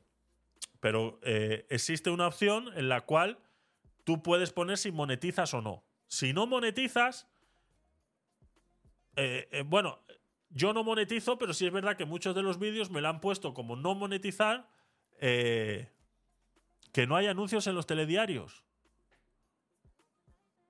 Eh, no, eh, o sea, en medio del telediario no hay anuncios. Los tienes antes o después. Pero no hay anuncios en medio del telediario. Es a lo que voy. O sea, no te están dando una noticia, vas a, tele- a- vas a, vas a publicidad y luego vuelven con otra noticia. Vamos, al menos los telediarios que veo yo, no sé cuál verás tú. Pero vamos, que igual me puedo estar equivocando. Yo es que veo muy pocos telediarios. Entonces, eh, a lo que voy es que no puedes monetizar ese contenido, ¿vale? Está el pay-per-view, está el video on demand y el video on demand se monetiza todo el tiempo que esté disponible, ¿vale?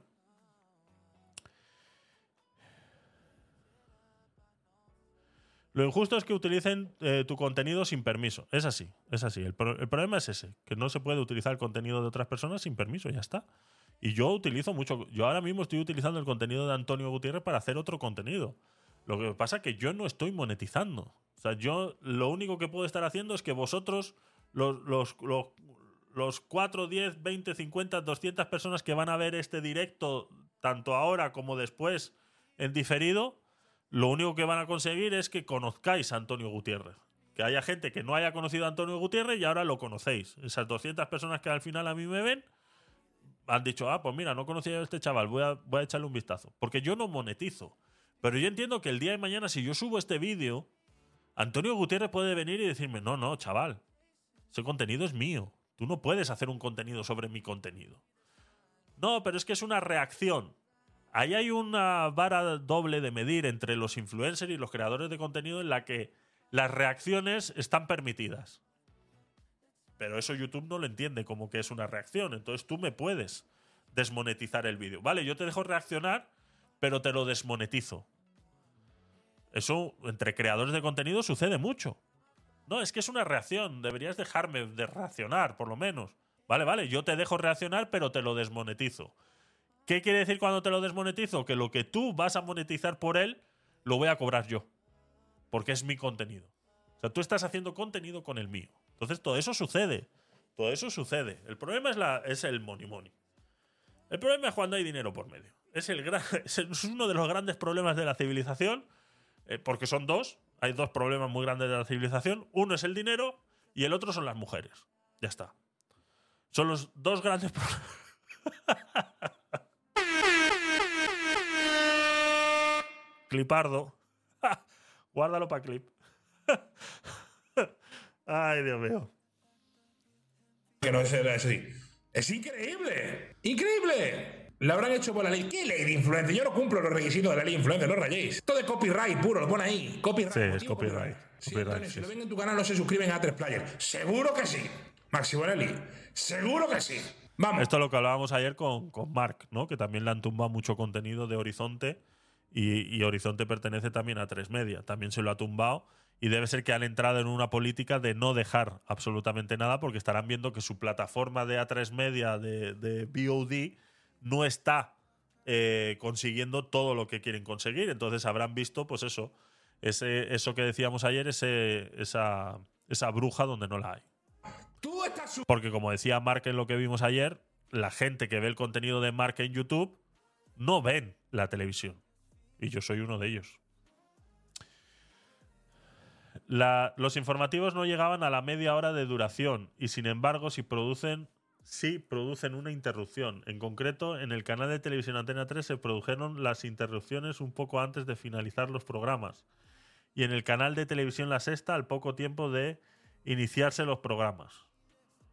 Ya. A ver, yo entiendo que antes y después sí, sí, pero no sé. Suscrito en A3 Pero vamos, que me da igual, que no veo. Tú estás suscrito en A3 Player, vamos. Aquí estoy todo en A3 Player. Le puedes dar bien por culo, ¿sabes? Rinocenocentosio, ¿qué tal? Bienvenido. Eh, otra vez me he suscrito, a ver si llego a los 50 euritos. Muchas gracias por suscribirte en, en Twitch. Eh, no tengo las notificaciones activadas de Twitch, entonces gracias por avisarme y gracias por, por, por estar ahí apoyando y utilizar mis emotes de Twitch. Así que, bueno, ya sabéis, a los que queráis os podéis. A ver si activan las suscripciones ya en stream y os podéis suscribir en stream. Que estoy, porque estas estrellitas que están aquí abajo llevan eh, muertas no sé ni el tiempo. O sea, yo llevo sin recibir una estrellita en stream, no sé ni el tiempo, la verdad. He perdido, o sea, he perdido la cuenta de, de días. Se ha enfriado la cosa mucho. Vale, por favor. Es que. Es que. es que. ¡Oh, Dios! No entiendo nada, tío. Se ha calorado, se ha calorado. Es, es impresionante, tío. Se ha calorado. Pero eh, como tienen el punto de vista de abuelo, con todo el respeto, de. Pues no sé cuánto llevaré ahora. Ahora que lo dices, vamos a mirarlo. Ahora que dices que. Porque tú llevas suscribiéndote. Llevas suscribiéndote bastantes meses ya. ¿Cuántos meses llevas suscrito ya? Eh, panel de control del creador.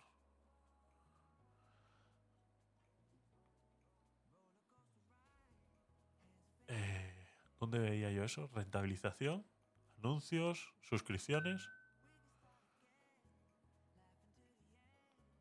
Suscripciones, ¿no? Beneficios. Recompensas. Eh, ya sabes que TikTok no me permite reaccionar a vídeos, ¿vale? Es parte de lo que estamos hablando ahora también. Streamear juntos, recompensas. ¿Dónde se ve? Uy, han cambiado todo esto, ya no sé dónde se ve. Comunidad, contenido. ¿Dónde se ve la monetización? Configuración, afiliado. ¿No? Es que aquí hay muchas, muchas cosas que dicen nuevo, nuevo, nuevo. Canal. Ahí, Sergio. Muchas gracias por esas 50 estrellitas. Muchas gracias, Sergio. Eh, ¿Dónde está? Pero ¿y entonces? Ganancias, ganancias, pagos. A ver. Uy, 42,46. ¿eh? Estamos cerca, Rinocerocentosio. Estamos cerca. Estamos cerca. No sé si habrá sumado el uno y pico de hoy. Muchas gracias, Sergio, y feliz noche. Muchas gracias. Eh, 42,46 dólares. Que luego me llegarán, pues eso, eh, entre que se quedan los impuestos y demás. Pero bueno, hay que llegar a los 50 para poder sacarlos de Twitch. Así que gracias, eh, Rino Cerocentosio, por eh, suscribirte con Prime. Y que bueno, que son un eurito y algo, unos 70, unos 80 que llegan, que se van sumando ahí. Así que poco a poco, poco a poco vamos llegando a los 50 euritos de Twitch para poder sacarlo. Para poder sacarlo. Y eh, hasta mañana, hasta mañana, eh, Sergio. Y ya sabéis, mira, ha cambiado de 3.800 a 3.900 estrellas, ¿vale? O sea, ya está bien, ¿eh? Ya está bien. Te da para un corte de pelo. Tengo que ir, ¿eh? Tengo que ir, la verdad que tengo que ir. Tengo que ir. Eh, A ver, ¿qué he muteado esto? Que el propio MrBeast, un tío que sube un vídeo y tiene 100 millones de visitas, el número uno de YouTube, está, dice que le reaccionen, que Ya. le vean. Sí, eso es verdad. El propio MrBeast no tiene la típica agencia de gilipollas, porque tener una agencia para Eso es lo que, lo que decía Mark ayer en su comunicado. ¿no? Es- ellos no entienden que reaccionando a esas cosas y subiendo partes de ese contenido les estás dando una visibilidad que por otro lado no tienen. Es lo que decía yo hace un momento. Las 200 personas que a mí me conocen, estáis conociendo a Antonio Gutiérrez, que seguramente muchos de vosotros no lo conocíais. Y ahora sí, ¿vale? tirar vídeos de retrasados mentales y de personas que tienen el ego aquí arriba, porque son gilipollas todos, ¿vale? Todos son gilipollas. Todo el que haga eso es subnormalito y tiene la mente así de pequeña y el ego aquí arriba, ¿vale? Y todo lo que sube baja, eso por cierto. Entonces, que no porque la Mm, déjalos que suban como globos cuando estén arriba con presión. Yo lo exploto. afecta a mí. Reggae panameño, ¿eh? Uf, me acabo de acordar.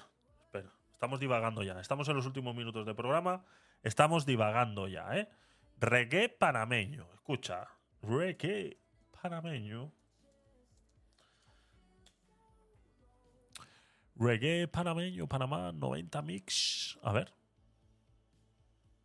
Pues quiero que le digas a tus amigas que el rey del pum pum acaba de llegar y nadie lo puede parar. Soy llora, llora. Porque llegó el general. Tu pum pum, mami, mami, no me van mata tu pum pum, mami, mami, no me van mata tu pum pum, mami, mami, no me van mata tu Controles, pum, pum, mami, mami, no me DJ Ito. Tu pum pum no me puede matar.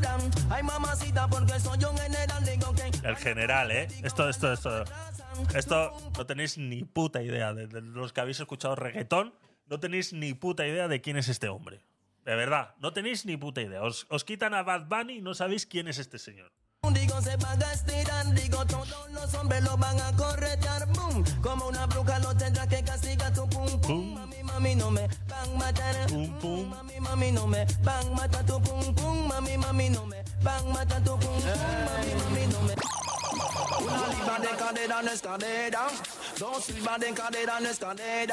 Tres de cadera no es cadera. Tú la tienes toda, por eso te ves buena. Digo corazón que tú te ves bien Este es panameño, panameño. WhatsApp y todo. Más 507. Sí, sí, sí, sí, sí. te ves bien buena, buena, buena. Parece una botella de Coca-Cola. ¿Había fiesta aquí?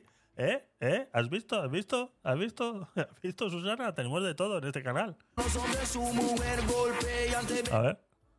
no sabes saciar esta sed. Uh, uh,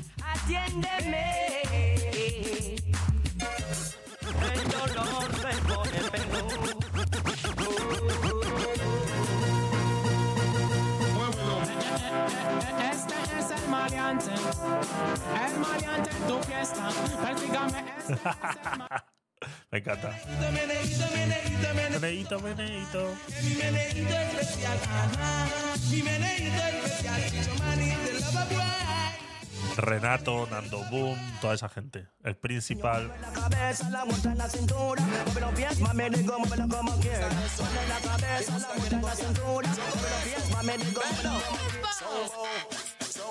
A la factoría, sí, por ejemplo.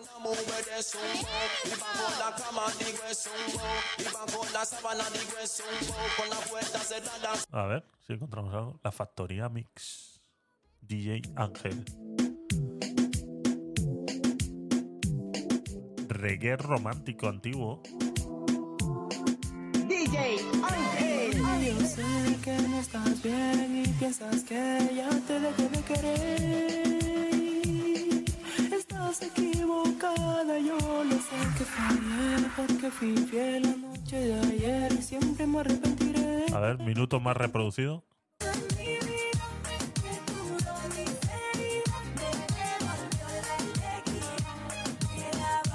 Pues había una que decía así, déjalos que suban como globos, cuando estén arriba con presión yo lo exploto. No me acuerdo de quién era esa. Reggae para mí. Qué tiempos aquellos, cuando uno era joven ¿eh? y hacía cosas. Hacía cosas. ¿Qué haces? ¿Cosas? Sí. ¿Cosas nazis? Sí, Peter, cosas nazis. Cuando uno hacía cosas. Cosas, cosas. Muchas. Si yo sé que tú no. Si yo sé que tú me vas a tirar los vídeos. Yo, hay mil maneras de reaccionar los vídeos, ¿sabes? Exacto. Me da igual. Por ejemplo, al subnormal de Larry Will nunca más lo voy a reaccionar. ¿Vale? Después anda por culo y se le está muriendo el canal y se le morirá el canal a Larry Will. Nunca más le voy a, re- le voy a reaccionar a Larry Will. Se puede comer una mierda. ¿Vale? ¿Quién es Larry Wills? Lesionando a la gente. Por ejemplo, a ese yo nunca más le voy a reaccionar. ¿Quién es ese? Nunca más. ¿Vale? Y no pasa nada. Si yo no tengo ningún problema, ser 500.000.